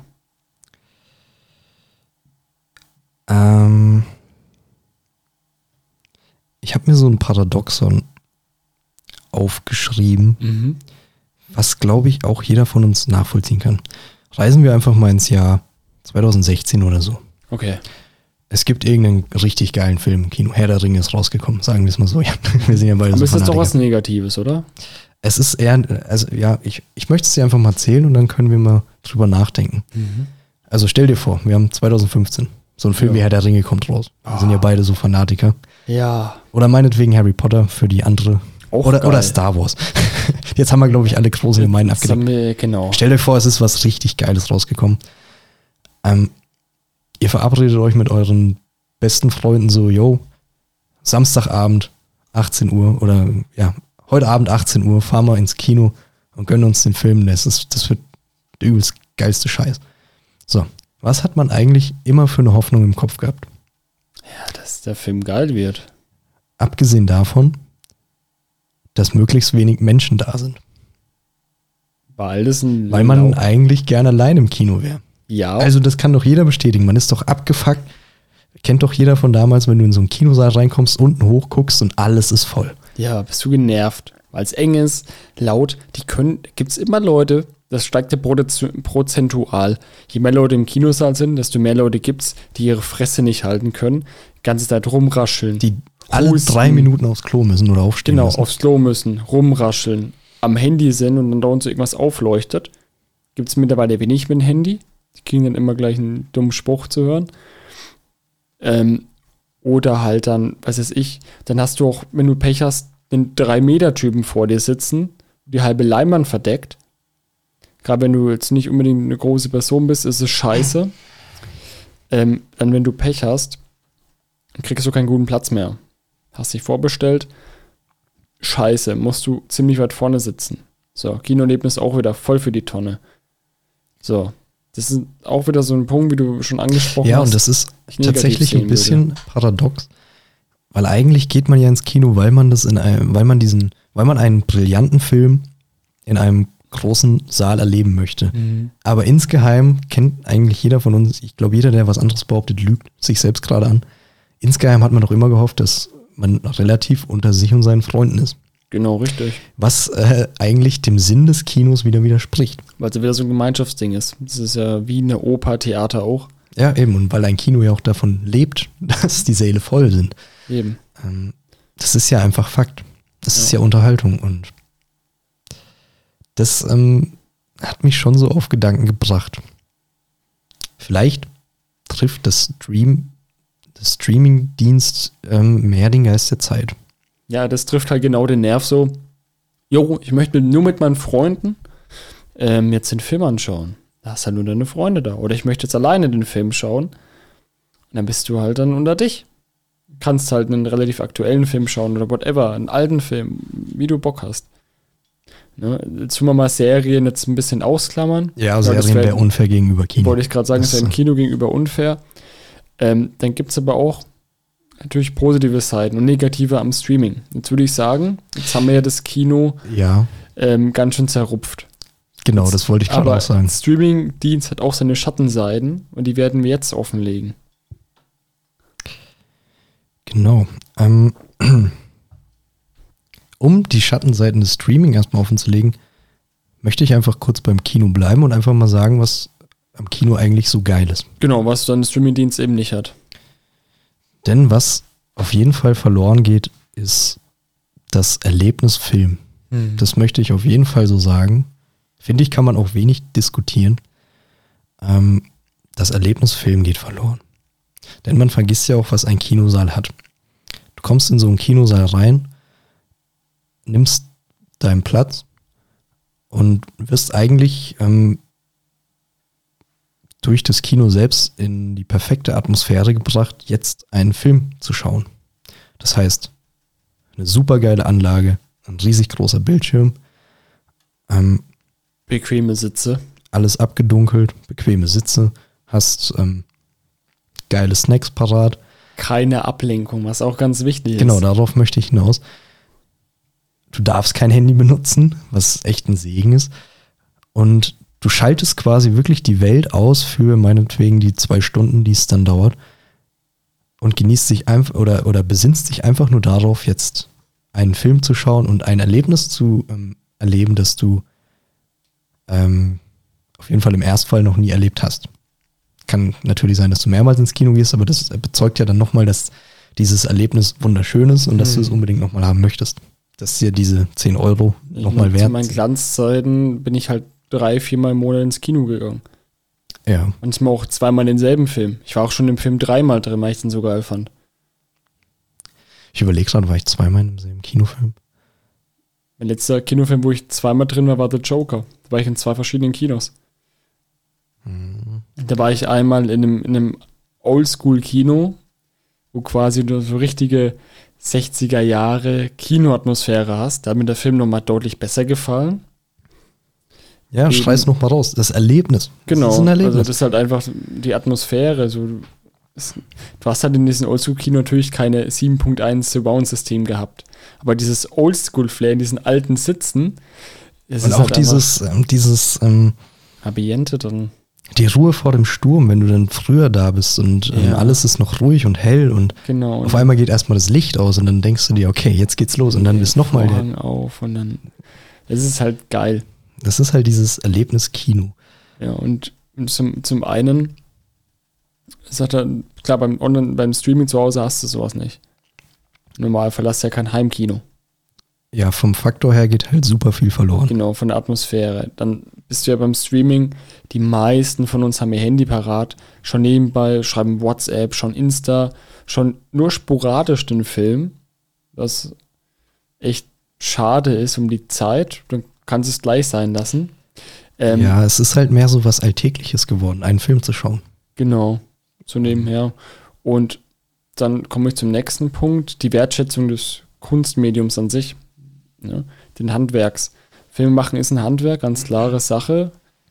Ähm, und das Kino schä- wertschätzt es nochmal ganz, ganz mehr, weil du mit deiner ganzen Aufmerksamkeit eben auf diesen Film starrst und dann vielleicht, da bleibt auch dann deutlich länger deine Erinnerung hängen. Gibt es ganz prägnante Ja. Momente auch dann. Und wenn du es halt zu Hause schaust, nebenbei am Handy bist, dann wertschätzt du das Ganze ja nicht. Ich meine, du bist ja nicht mehr mit voller Aufmerksamkeit bei der Sache. Dann, Und ja, das kennt, glaube ich, auch jeder. Ähm, dass du mal so einen Abend hast, wo du nicht weißt, was du anschauen sollst, einfach durchskippst und das Erstbeste nimmst, was du gerade siehst, weil habe ich noch nicht gesehen. Ähm, und dich eigentlich null mit der Thematik eines Films auseinandersetzt. genau, mache ich zum Beispiel nicht, wenn ich einen Film schon ein paar Mal gesehen habe und ich weiß, was passiert, dann schaue ich den nebenher. Wenn ich jetzt aber einen Film habe, den ich noch nicht gesehen habe, dann schaue ich mir den an, wenn ich Bock drauf habe und keine Ablenkung habe. Nebenbei. Dann lege ich mein Handy halt mal weg, lege es irgendwo anders hin, wo ich gerade nicht rankomme, ohne aufzustehen. Und dann schaue ich mir jetzt den Film an. Ja, weil Handy ist äh, echt so eine, ich meine, wir sind ja alle handysüchtig. ja, kann man nicht wegargumentieren. Ne? Was, Unsere Generation ist handysüchtig, internetsüchtig, alles. ja, es ist, es Wir geht, sind verseucht. da braucht man gar nicht diskutieren, es geht nur darum, in welchem Grade.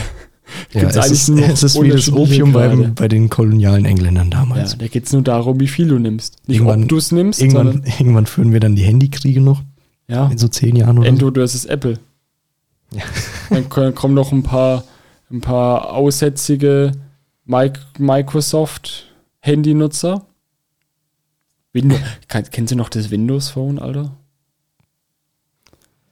Das hat damals, waren das vor, das hat- vor acht Jahren? Das hat damals meine Freundin gehabt. Das war die, die gute, äh, dem damals beste Freundin. Das ist ja Müll aus der Hölle gewesen. Das ist die größte Scheiße seit der Erfindung von Windows 8.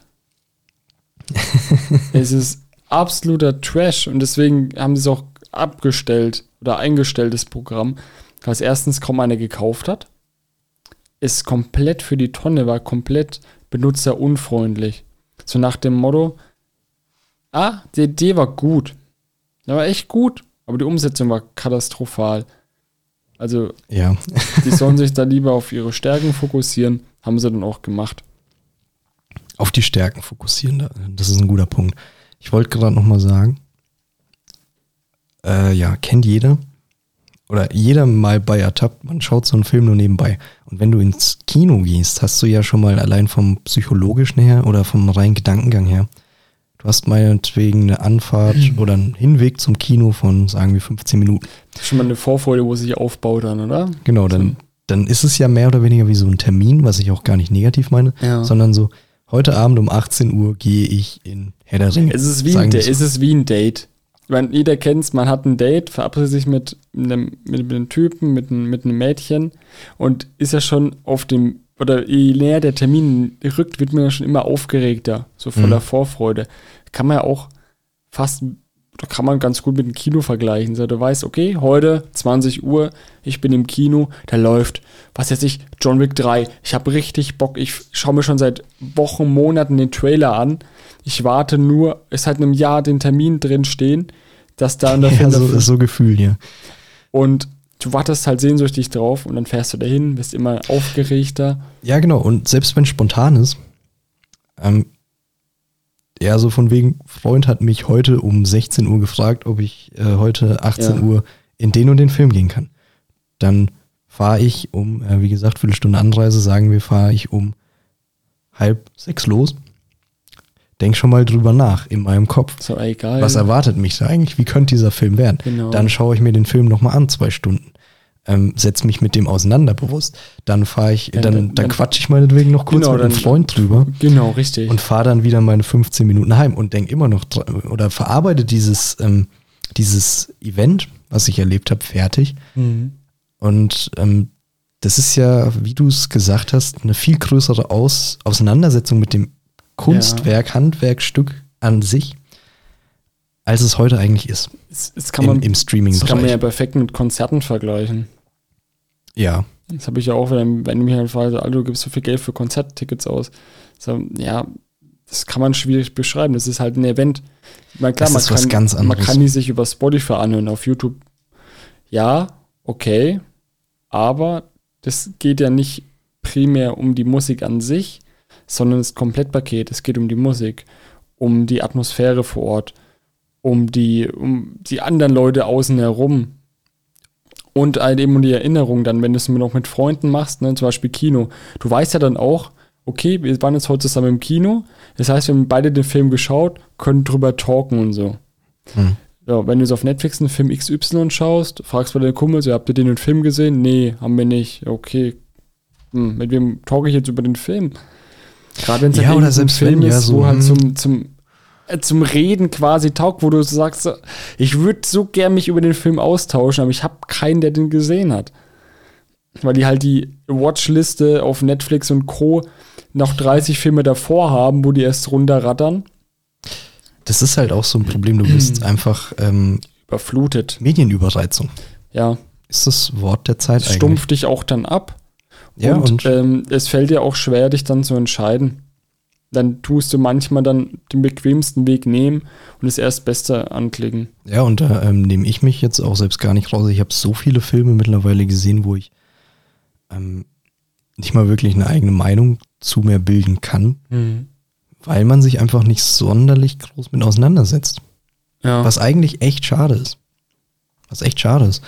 Und das ist auf jeden Fall ein riesen, riesen Vorteil. Der Punkt geht sowas von ans Kino, dass du dich einfach mit dem, was du da eigentlich tust, mit deiner Lebenszeit, ist ja im Endeffekt so, dass du dich damit mehr auseinandersetzt Mhm. und dass du es bewusster wahrnimmst.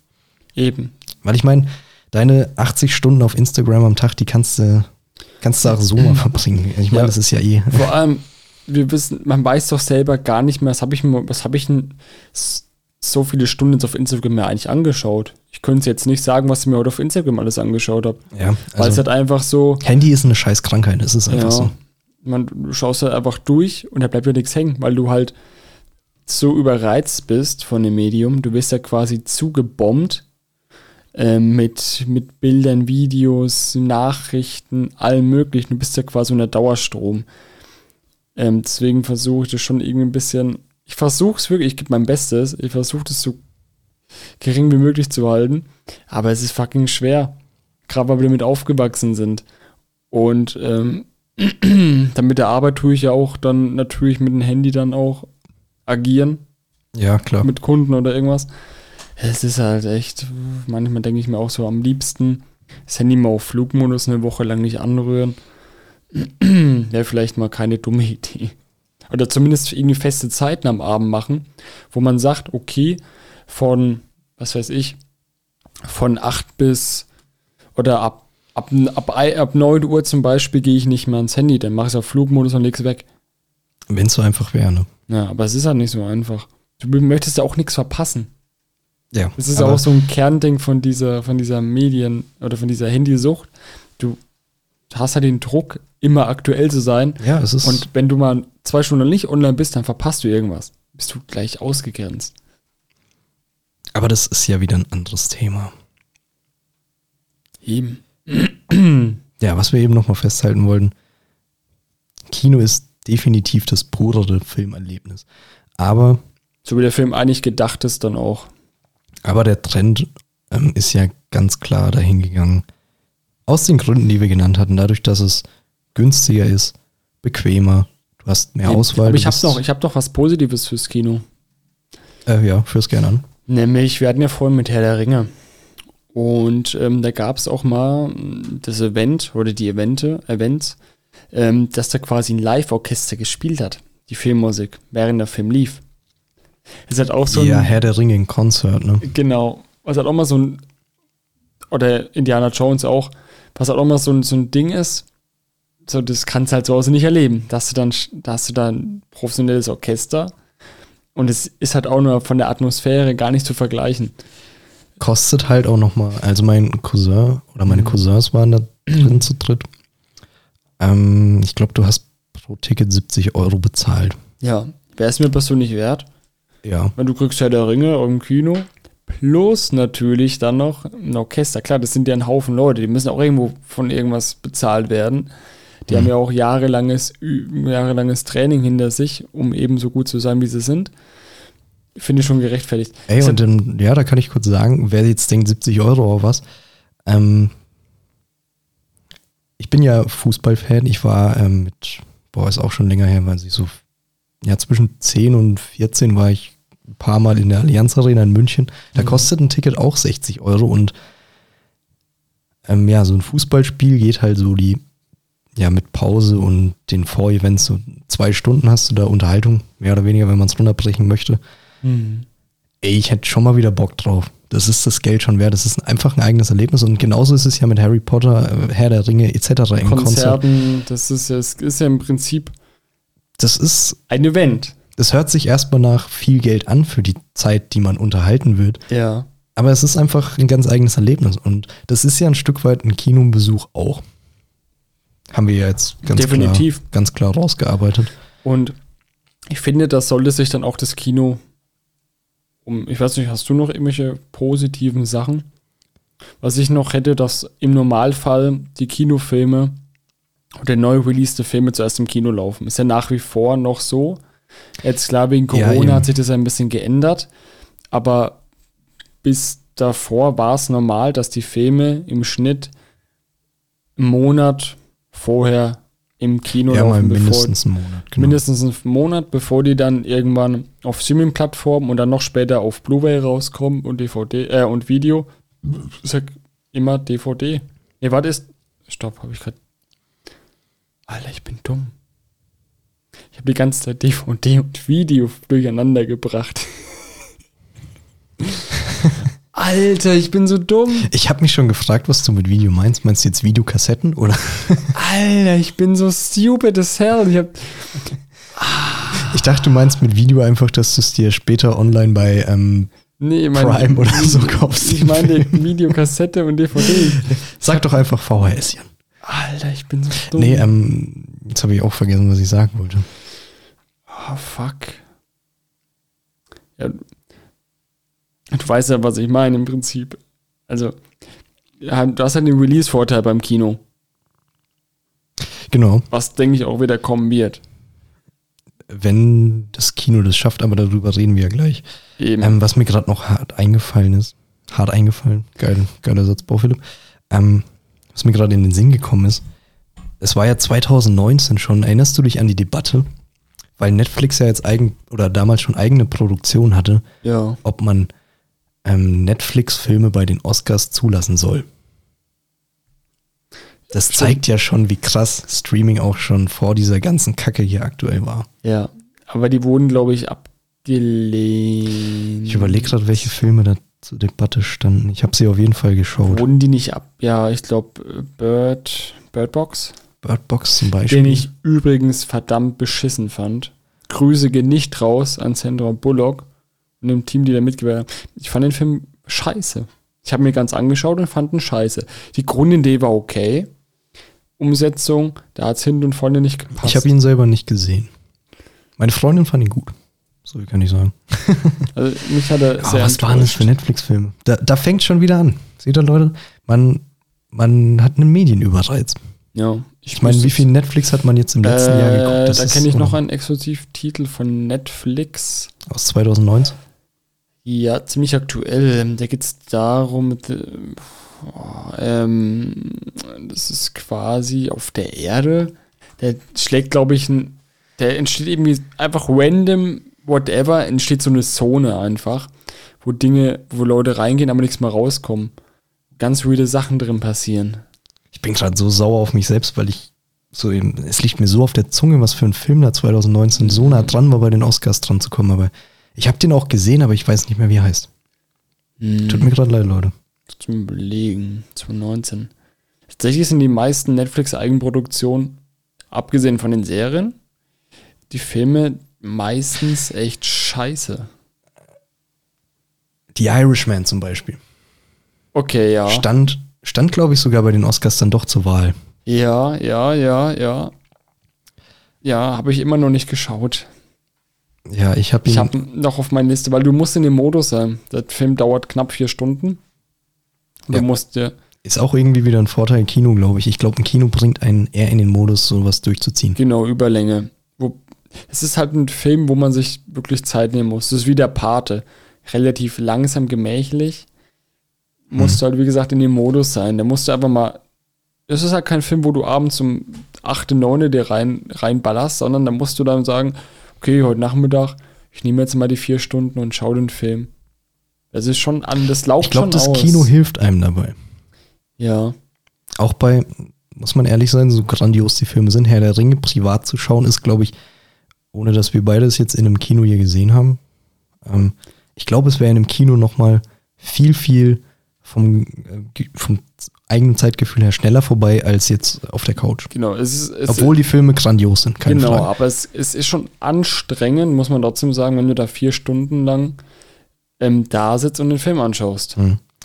Was mir gerade einfällt als Beispiel, äh, Tarantinos ähm, The Hateful Eight habe ich auf Prime geguckt, äh, letztes Jahr, Anfang letzten Jahres. Ja.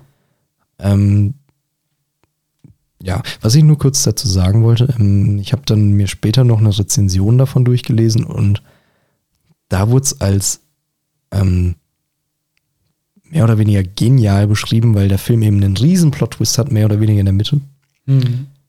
Als ähm, genial, dass Tarantino eine, also in der Kinofassung in der Mitte des Films eine circa 15-minütige Pause angeordnet hat Ja. der dann einfach schwarzen Bildschirm eingeblendet und äh, gemein, in 15 Minuten geht's weiter. So was fürs Kino eher oder mehr oder weniger ungewöhnlich ist, das kennt man ja eher aus dem Theater. Das, genau, das kenne ich auch Und- tatsächlich mit diesen Pausen auch nur, wenn du jetzt so Filmmarathons hast. Da hast du dann nach einem, ich glaube, wie war es Harry Potter?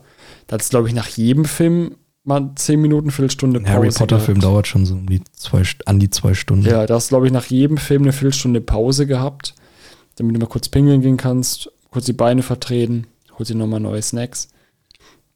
nee, und, ähm, Der Tarantino-Filme sind ja so immer Überlänge. ja, ähm, die Hateful Eight ging, glaube ich, an die, ich glaube, zwei Stunden 51. Irgendwie knapp unter drei Stunden halt. Warte mal, ich habe den doch da oben.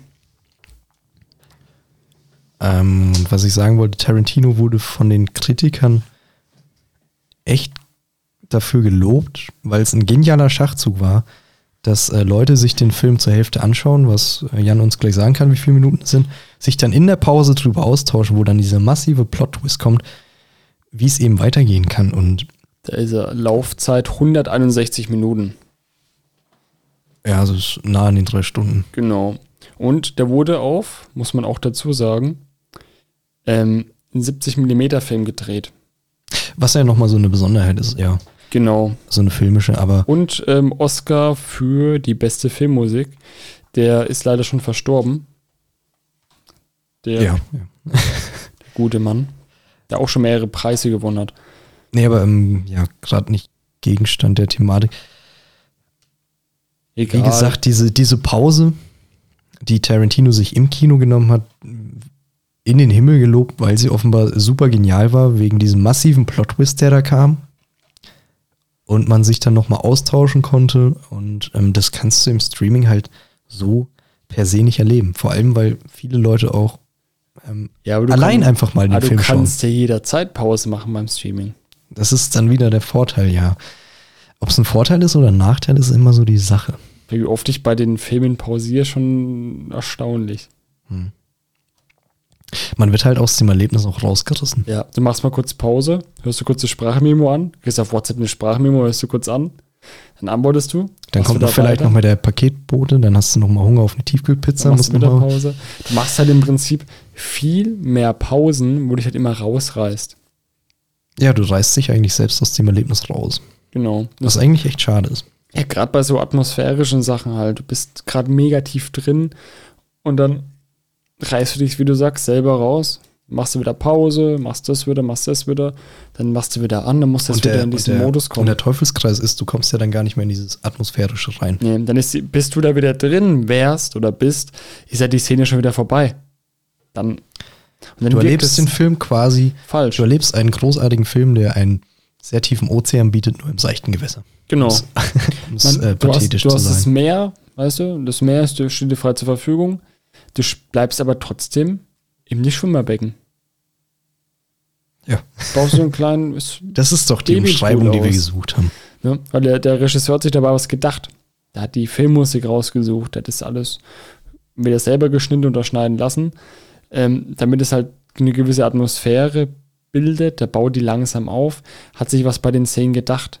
Du machst es ja quasi kaputt, dir selber kaputt, seine Arbeit dadurch kaputt, wenn du dauernd zu mittendrin skippst oder ähm, Pause machst, dann wirkt das Ganze ja nicht. Und dann im Nachhinein sagst du dann, ja gut, der Film, der war ganz okay, aber mehr als fünf Punkte gibt es zum Beispiel nicht von zehn. Ja. So, wenn du ihn aber vielleicht im Kino geschaut hättest, hättest du ihn nur ganz anders wahrgenommen, weil du mit voller Aufmerksamkeit dabei wärst, hättest du vielleicht den Film 8 gegeben, 8 Punkte. Ja, und das, halt dann ähm, seine volle Wirkung entfaltet hätte. Zum Beispiel The Shining, um nochmal das anzusprechen, das ist halt auch so ein atmosphärischer Brüller, wo ich halt gerne nochmal im Kino sehen würde. ja, Shining habe ich jetzt einmal mit dir eben geschaut, aber mit Vorbereitung zum Podcast. Genau. Das war ja dann wieder so was anderes. Also kann ich jetzt nicht als Beispiel ranziehen, haben wir uns ähm, für euch aus der Atmosphäre gerissen, weil wir über den Film noch quatschen mussten und aufschreiben mussten, aber Ja. Naja. Ich kenne ihn, ich habe den ja schon. Ist mein Lieblingshorrorfilm tatsächlich. Also ich habe den ja bestimmt schon 15 Mal gesehen. Hm. Ist immer noch ein geil. Und den mal im Kino zu erleben, wäre, glaube ich, auch noch was ganz Besonderes. Gerade bei so alten Filmen Definitiv. finde ich es halt schade, dass die halt teilweise zu selten nochmal neu gespielt werden. Zum Beispiel The Shining wäre so ein Film, ey, ich glaube, die Leute würden auch in die Kinos laufen, wenn der mal wieder laufen würde. Aber wir haben es ja erklärt, Jan, du musst dann wahrscheinlich nochmal die Lizenzen kaufen und das ist Eben, ich weiß Geld. gerade gar nicht, bei wem die liegen. Ich glaube, bei Amazon. Ja, ich bin mir Ja, nicht sicher. Aber es ist halt alles Geld, was ähm, gerade in der aktuellen Lage sehr, sehr unmöglich zu beschaffen ist. Ja, aber zum Beispiel als ähm, der zweite Teil, der Nachfolger, Dr. Sleep, das Erwachen von Dr. Sleep, was übrigens ein beschissener Titel ist für die deutsche Übersetzung, ähm, als er in die Kinos kam, der hätte es doch wieder, der hätte sich doch mega angeboten, ähm, vorher The Shining laufen zu lassen. Hätten wir auch wieder so ein, so ein Duo, so, okay, passt auf. Es läuft Shining, The Shining und Dr. Sleep. Ja. Dann schaust du erst The Shining. Viele kennen es vielleicht nicht. Hm, okay. Scheint der Vorgänger zu sein. Schon ein paar Jahre auf dem Buckel. Ihr kennt es natürlich alle von uns. Eben, durch unseren Podcast, durch die Podcast-Folge. Das war ein Stößchen. Und schaust dir erst den an. Bisschen im Thema drin. Dann schaust du dann Dr. Sleep an. So, es bietet sich halt an, wenn halt ein Nachfolger-Ding kommt oder wenn jetzt zum Beispiel letzter Film von der Trilogie oder von der Sage kommt, dass du halt nochmal die vorherigen Teile auch mit anbietest. Ja, ich meine, ähm, an die Zuhörer gerade, ihr merkt es wahrscheinlich auch, ähm, wir versuchen, oder der Jan versucht auch speziell so ein paar Verbesserungsvorschläge an Kinos zu geben. Wir sind Genau. natürlich keine Fachmänner, wir wissen auch, wir haben leicht reden, da sind Finanzen dahinter, du musst das alles umsetzen. Aktuell ist ja eh nichts drin, leider. Wir reden jetzt aus der Aber- Laiensicht dann. Ähm, Aber sowas zum Beispiel einfach mehr Events. ja, Kino wir sind halt, mehr wir sind Events. halt gerade beide so äh, mehr oder weniger Kino-Fanboys. Eben. Die, Wir, wir helfen dem Kino aus der Krise. Wir sind, Genau. der, wir sind die Pega-Zwegatz der Kinobranche. ja, Ruft uns an. Wir helfen euch da raus. das ist so der Fakt. Ja, aber, aber mehr, mehr, Ähm. mehr Events, oder? Ja, so Themen, Themenwochen, Abende, Tage. Ja, das wäre auf jeden Fall eine Idee, aber ähm, Vielleicht so einmal, im, einmal die Woche oder alle zwei Wochen. Freitag, Samstag, Freitag und Samstag.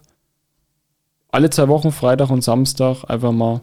Oder von mir aus, wobei Samstagabend halt immer die Hauptevents waren, wo Leute ins Kino gegangen sind, oder nicht? ja, dann von mir aus Freitag. Freitag, jede, jede Woche Freitag ist so ein Themaabend. So, da läuft immer Harry Potter. Laufen halt mal die ersten vier Teile. Dann die Woche drauf die anderen vier. Wenn du das halt am Wochenende bewältigen kannst. So Ja. vier Stück. Nee, aber ich weiß, was du meinst, dass du mal so ältere Filme durchgehst. Dass du meinetwegen, äh, sind acht Harry Potter Filme, dass du Ja, bei Harry, jede Potter Woche ist ein, wieder, ja, bei, bei Harry Potter ist halt wieder schwierig, weil das halt so viele Teile sind. Wenn du so Trilogie hast, dann kannst du die auch mal an einem Tag packen. Von mir aus dann beginnt es halt Nachmittag. Bei Harry Potter waren es auch vier, fünf Teile, wo da liefen beim Marathon. Hm. Was halt von Nachmittag, von Mittag bis spät oder bis nachts halt dann da zugange. Ähm, oder wie du sagst, zwei Filme hintereinander. Am Freitag, zwei Filme am Samstag, nächste Woche selbes Spiel. Zack, zack. Das sind die Harry Potter Weeks zum Beispiel. Star Wars okay. dasselbe. Bei der Trilogie geht es wieder ein, einfacher umsetzbar tatsächlich. Machst du halt dann Freitag, Samstag, Sonntag von mir aus. Geht auch. Bei der Jones zum Beispiel die Trilogie, weil der vierte Teil gibt es gerade, existiert nicht, ist unkanonisch erklärt worden von mir persönlich. Meine Meinung zählt. Wenn der Jan was als unkanonisch erklärt, ist es kanonisch. Nee, ist unkanonisch. Wenn der Jan was als unkanonisch erklärt, äh, fällt es aus dem Kanon raus und damit ist Jans Meinung kanonisch. Genau. Ne? Indiana Jones Selbe. 4, Star Wars Episode 7, 8 und 9. Auch erkläre ich auch für unkanonisch. Meinst du, ich kriege jetzt Hate mit den Star Wars Fanboys? Die sind mir sowas von egal, Herr der Ring ist der Shit. Eben. Herr der Ringe, die beste Filmtrilogie aller Zeiten. Der Hobbit stinkt dagegen einfach nur ab. Naja, wir müssen mal wieder zum Thema zurück, hätte ich gesagt. Fange ich dich mal wieder ein mit dem Rennungsreifen. Ich bin ein guter Ähm. Schwimmer, ich kann das. Okay. Ja, wir haben auf jeden Fall jetzt nochmal klargestellt, das Kino kann auf jeden Fall einiges. Ja. Aber wir müssen ja auch bei den Fakten bleiben. Und dann schwenken wir einfach mal zur aktuellen Lage um. Das heißt, wir haben ja jetzt, glaube ich, ganz gut begründet, warum der Trend aktuell oder in den letzten Jahren auch so war, dass es sich immer mehr zum Streaming hingewandelt hat. Ich will das jetzt auch gar nicht alles wiederholen. Ähm, ja, jetzt alle Augen auf. Wir stehen im Jahr 2021. Das Kino steht vor dem zweiten Jahr mehr oder weniger ohne Einnahmen. So ist es leider. Ähm, ja, Jan, müssen wir ein bisschen drüber reden. Wo könnte die Reise hingehen? Ich denke auf jeden Fall, Streaming wird sich ähm, noch weiter ausbauen. Selbst wenn Corona dann, ähm, sagen wir mal 2022, es wird die Renaissance vom Kino. So, wir haben Corona überstanden, die Kinos eröffnen wieder, es gibt wieder seinen gewohnten Gang. Selbst dann wird es, denke ich, so sein, dass viele dann sagen, naja, Streamingdienste haben mittlerweile so ein großes Angebot, bringen teilweise auch die Filme direkt auf den Streamingdiensten heraus. Warum soll ich noch ins Kino gehen? Und so war es ja, glaube ich, auch schon vorher, dass man sich ähm, Filme in zwei Kategorien aufgeteilt hat. Im Kopf, so mehr oder weniger. Mhm. Ähm, von wegen, äh, wo hatte ich es mir aufgeschrieben? Ja, die Grundfrage war ja auch schon vor dieser ganzen Scheiße, die wir alle durchleben. Lohnt sich's noch, dafür ins Kino zu gehen? Oder kann ich das in einem halben Jahr auf meinem Streaming-Anbieter auch ansehen? Ja. Das ist so echt so ein Grundproblem. Und Und wenn du up to date sein willst, klar, Kino. Im ja, Normalfall. Und äh, Warner Brothers hat dem Ganzen mit seinem Statement vom letzten Jahr, was ich ganz am Anfang verlesen hatte, dass jetzt äh, für dieses Jahr auf jeden Fall alles äh, sowohl für Streaming als auch Kino gleichzeitig angeboten wird und noch nicht mal sicher ist, ob äh, Kinos überhaupt aufmachen können. Das wird sehr problematisch alles. Das wird sehr problematisch. Ja, und äh, das Problem ist ja auch, weil die werden dann merken natürlich, hey, das ist erfolgreich, das funktioniert. Und wir haben den großen Vorteil, dass sie nicht an die Kinos gebunden sind. Das heißt, wir hauen es auf unsere eigene Plattform raus, haben dadurch weniger Zwischeninstanzen, äh, wo Geld flöten geht. Jetzt, mein klar, gut, Ja, die, ja. die haben natürlich dann, wenn die jetzt ein, meinen, wenn die jetzt selbst für ihre Streaming-Plattform den Film produzieren, sagen wir mal 500 Millionen mit allem drum und dran.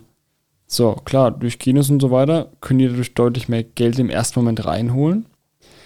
Ähm, aber wenn die es auf ihrer Streaming-Plattform machen, die haben halt ihre monatlichen Einnahmen. Da hast du halt den Film, sagen wir mal, in einem halben Jahr dann drinne. Aber du hast einen Safe drin. Beim Kino, der Kinofilm kann auch total floppen. Ja. du das Geld wieder reingeholt hast. Zudem kommt dann noch dazu, dass viele, gerade bei Netflix ist mir halt aufgefallen, dass diese eigenproduzierten Filme oftmals von den Qualitätsstandard nicht an Kinofilme herankommen. Weil die von vornherein dann halt nicht so viel Geld in die Hand nehmen, weil natürlich der Gewinn im ersten Moment eben deutlich geringer ist. Klar, sie wollen natürlich auch neue Abonnenten heranziehen, zeitgleich aber auch die alten Abonnenten binden, dass die da bleiben. Aber Also fürchtest du ein bisschen so ein so ein Qualitativabfall der ja, tatsächlich schon. Filmindustrie. Ich glaube eher, dass sie dann mit der Quantität das machen. Dass wir dann wirklich mehr Filme raushauen, günstigere produzi produziert, um dadurch halt ähm, mehr, mehr Leute da ranzuziehen. So nach dem Motto, ja, der und der Film, der und der Film gibt's nicht im Kino, gibt's hier nur bei uns exklusiv. Ja, dann, ey, okay, cool, ich schau mal rein. Hab ich von einem Kumpel schon gehört. Dann ist der Film Mittelklasse. Und die dann so, okay, der war jetzt nicht unbedingt so geil, aber war ganz okay. Ich habe ja eh kein Geld ausgegeben. Ich habe das Abo ja so oder so. Ich möchte es ganz leise sagen. Ist das so ein bisschen die Disney-Krankheit? Es ist absolut die Disney-Krankheit. Kannst natürlich, ihr habt den Mandalorian zum Beispiel noch nicht geschaut. Die soll super gut sein. Die lasse ich jetzt mal außen vor. Der Missing Note bei Film und die Neuverfilmungen von Disney sind einfach nur Pisse aus der Hölle. König der Löwen 2019. Ich habe schon seit Jahren nicht mehr so eine Scheiße gesehen. Ja, das hast du ja am So- Anfang der Folge schon. Genau. Wo, es ist so unverdient, dass dieser Film so erfolgreich ist. Und jeder, der den Film verteidigt, hat in meinen Augen einfach nichts mehr zu melden. Der hat die Kontrolle über sein Leben verloren. Der hat keine Ahnung. Der hat einfach keinen kein Filmgeschmack. Und hat vermutlich das Original nicht gesehen. Erstmal ein neues Bier da drauf. Eben, jetzt so, so gerade die Kinder, das ist ja eigentlich schon grob fahrlässig, wenn ich als Elternteil mein Kind den Film präsentiere und sag, ja, das ist geiler als König der Löwen. Nee, zeig dem Kind das Original. Und nicht diese Scheiße, sondern sag dem Kind das Original, wo du mit aufgewachsen bist. Wenn du damit nicht mit aufgewachsen bist, tut's mir echt leid, hol das nach, aber vergiss diese CGI-Scheiße aus der Hölle. Ja, ich verstehe, was du meinst, aber ich glaube, wir schießen schon wieder am Thema vorbei, wenn wir jetzt darauf eingehen, oder? Ja, aber ich Das wollte halt so nochmal Disney einen reindrücken. Ja, das muss man. Das lasse ich dir auch ganz Einen gerne. kurzen Drive-by. Jetzt rudern wir Das wieder lasse ich, zurück. dir- das lasse ich dir auch ganz gerne. Ähm, wir halten fest, wir sind keine Zukunftsgurus, das natürlich nicht. Aber ich glaube, wir können ganz vorsichtig prophezeien, das Kino steht vor einem weiteren verdammt schweren Jahr. Es muss sich was einfallen lassen. Es muss wieder eine Re Renaissance des Kinos geben. Mit irgendwas Neuem. Und ja, es wird auf jeden Fall verdammt schwer für alle Kinos. Ähm, ob wir das jetzt schade finden oder nicht, also wir finden es natürlich schade, haben wir ja schon so gesagt. Ja, wir sind Kinofans. Das spielt aber jetzt auch gar keine Rolle. Ich möchte einfach die Abschlussfrage jetzt mal in den Raum werfen. Hm. Ähm, auch durch die Tatsache, dass sich dieser Trend schon länger abzeichnet, in den letzten Jahrzehnten auf jeden Fall, reden wir mal ganz offen drüber. Ist das Kino vielleicht einfach auch nicht mehr zeitgemäß ein Stück weit? Ist es ein Auslaufmodell? Ich möchte als kurzen Vergleich ein Stück weit das Theater kurz heranziehen, Mhm. für euch, liebe Zuhörer, das ja auch mal das Nonplusultra war und irgendwann kam dann meinetwegen erstmal die Oper, wo das mit mehr Musik unterlegt hat, Ja. was dann populärer wurde. Dann natürlich äh, die Oper vom Film irgendwann Wobei ich abgelöst. sagen muss, Theater liegt ja weniger Wert auf Gesang und Musik, dafür mehr Wert auf schauspielerische Leistung. genau. Bei der Oper ist es ja eher, Oper ist fast schon für mich der Vorreiter von einem Musical. Genau, genau, genau. Wobei man auch wieder sagen muss, Musical ist wieder was anderes, weil beim Musical auch mehr getanzt wird. So eine, So so eine jedes- Symbiose aus ja, allem. je- jedes hat so seine Daseinsberechtigung. Musical, schaust du an, okay, da wird viel gesungen, aber auch viel getanzt. Krasse Mhm. Bühnenshow. Oper ist deutlich mehr auf klassischen Gesang Ja, angelehnt und ähm, also Musical, Oper, Theater. Theater. Ja. Genau, Theater ist dann nochmal so das, da liegt halt der, der Fokus deutlich mehr in der schauspielerischen Leistung. Das muss man auch ganz klar differenzieren und Ja, okay, Ähm. dann ähm, gehen wir die Endfrage anders an. Das Kino musste sich ja schon einem großen Gegner behaupten, das Fernsehen. genau. Hat's aber erfolgreich überstanden. Hat es äh, erfolgreich geschafft, möchte ich meinen. Ja, fragen wir uns einfach, schafft es diesen zweiten Gegner auch? Glaube schon. Die werden klar Verluste haben. Ich bin auf deiner Seite, ich muss aber sagen, hoffe schon. Ja, Hoffe hoffe, schon. aber glaube auch. Eben auch, weil die Streamingdienste ähm, in erster Linie Serien produzieren. Die haben hier einen großen Fokus ja auf Serien. Also wenn, wenn die was eigenes produzieren, sind es oftmals Serien. Na, macht natürlich Sinn. Die wollen die Ja, klar, klar. mein Disney ist momentan nur noch auf den Zug, dass sie ihre großen Filme fürs Kino machen. Weil sie da deutlich schneller Geld bekommen. Ich möchte noch mal erinnern, wenn du einen Glücksschuss landest, jetzt ist zwar der erfolgreichste Film, aber wenn du einen Glücksschuss landest, machst du mit einem Film 2,748 Milliarden Dollar Umsatz. Eben. Ne? Und mit einer, die, weißt du, die splitten das so ein bisschen so. Die Filme für, sind fürs Kino bei Disney, die Serien als attraktives ähm, Verkaufsargument für den Streamingdienst. Plus natürlich noch die, die alten Klassiker. So. Und ähm, ich denke auch in naher Zukunft werden die Streamingdienste weiterhin mehr Fokus auf die Serien machen und die eigenproduzierten Filme als Häppchen.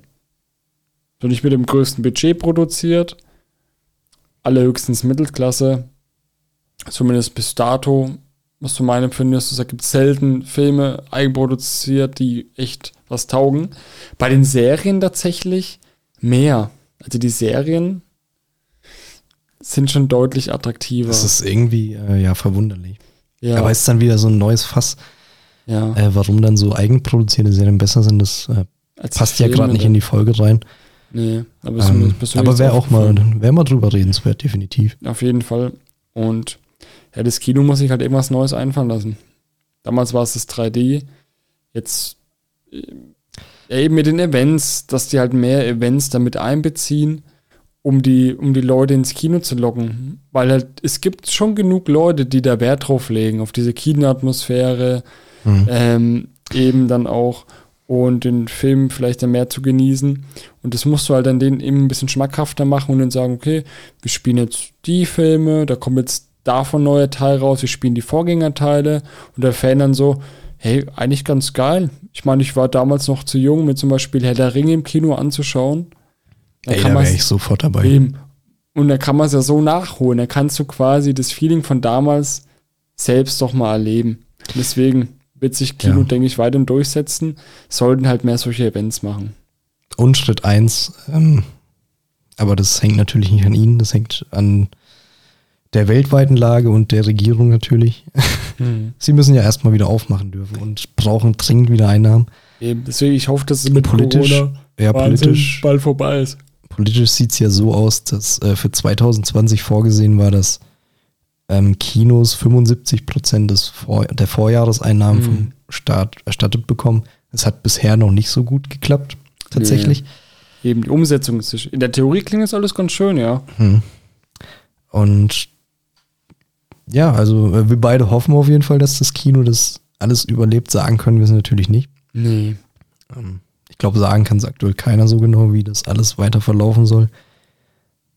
Aber wünschenswert wäre es für uns doch definitiv. Ja. So. Ich bin mal auf eure Meinung gespannt. Wie, seid ihr mehr Team Streaming oder mehr Team Kino? Äh, was sind so eure persönlichen Erfahrungen? Was schaut ihr vielleicht zurzeit? Würde uns echt mal interessieren. Könnt ihr mal auf Instagram oder auf Facebook oder auf die, auch in die YouTube-Kommentare mal reinschreiben. Ähm, diejenigen, die jetzt noch bis hierhin gehört haben. Ist echt wieder ein bisschen lang geworden. Ne? Ist auch ein bisschen länger gedacht als gedacht. Äh, länger geworden als gedacht. Und in dem Sinne verabschieden wir uns schon mit der Folge. Ich hoffe, es hat euch gefallen. Und wir hören uns dann nächste Woche wieder, wenn, wenn wieder eine neue Folge rausgeschallert wird. Bleibt gesund, Leute. Haut rein. Bleibt auf jeden Fall gesund und genießt euer Binge-Watching. Bis dahin, ciao.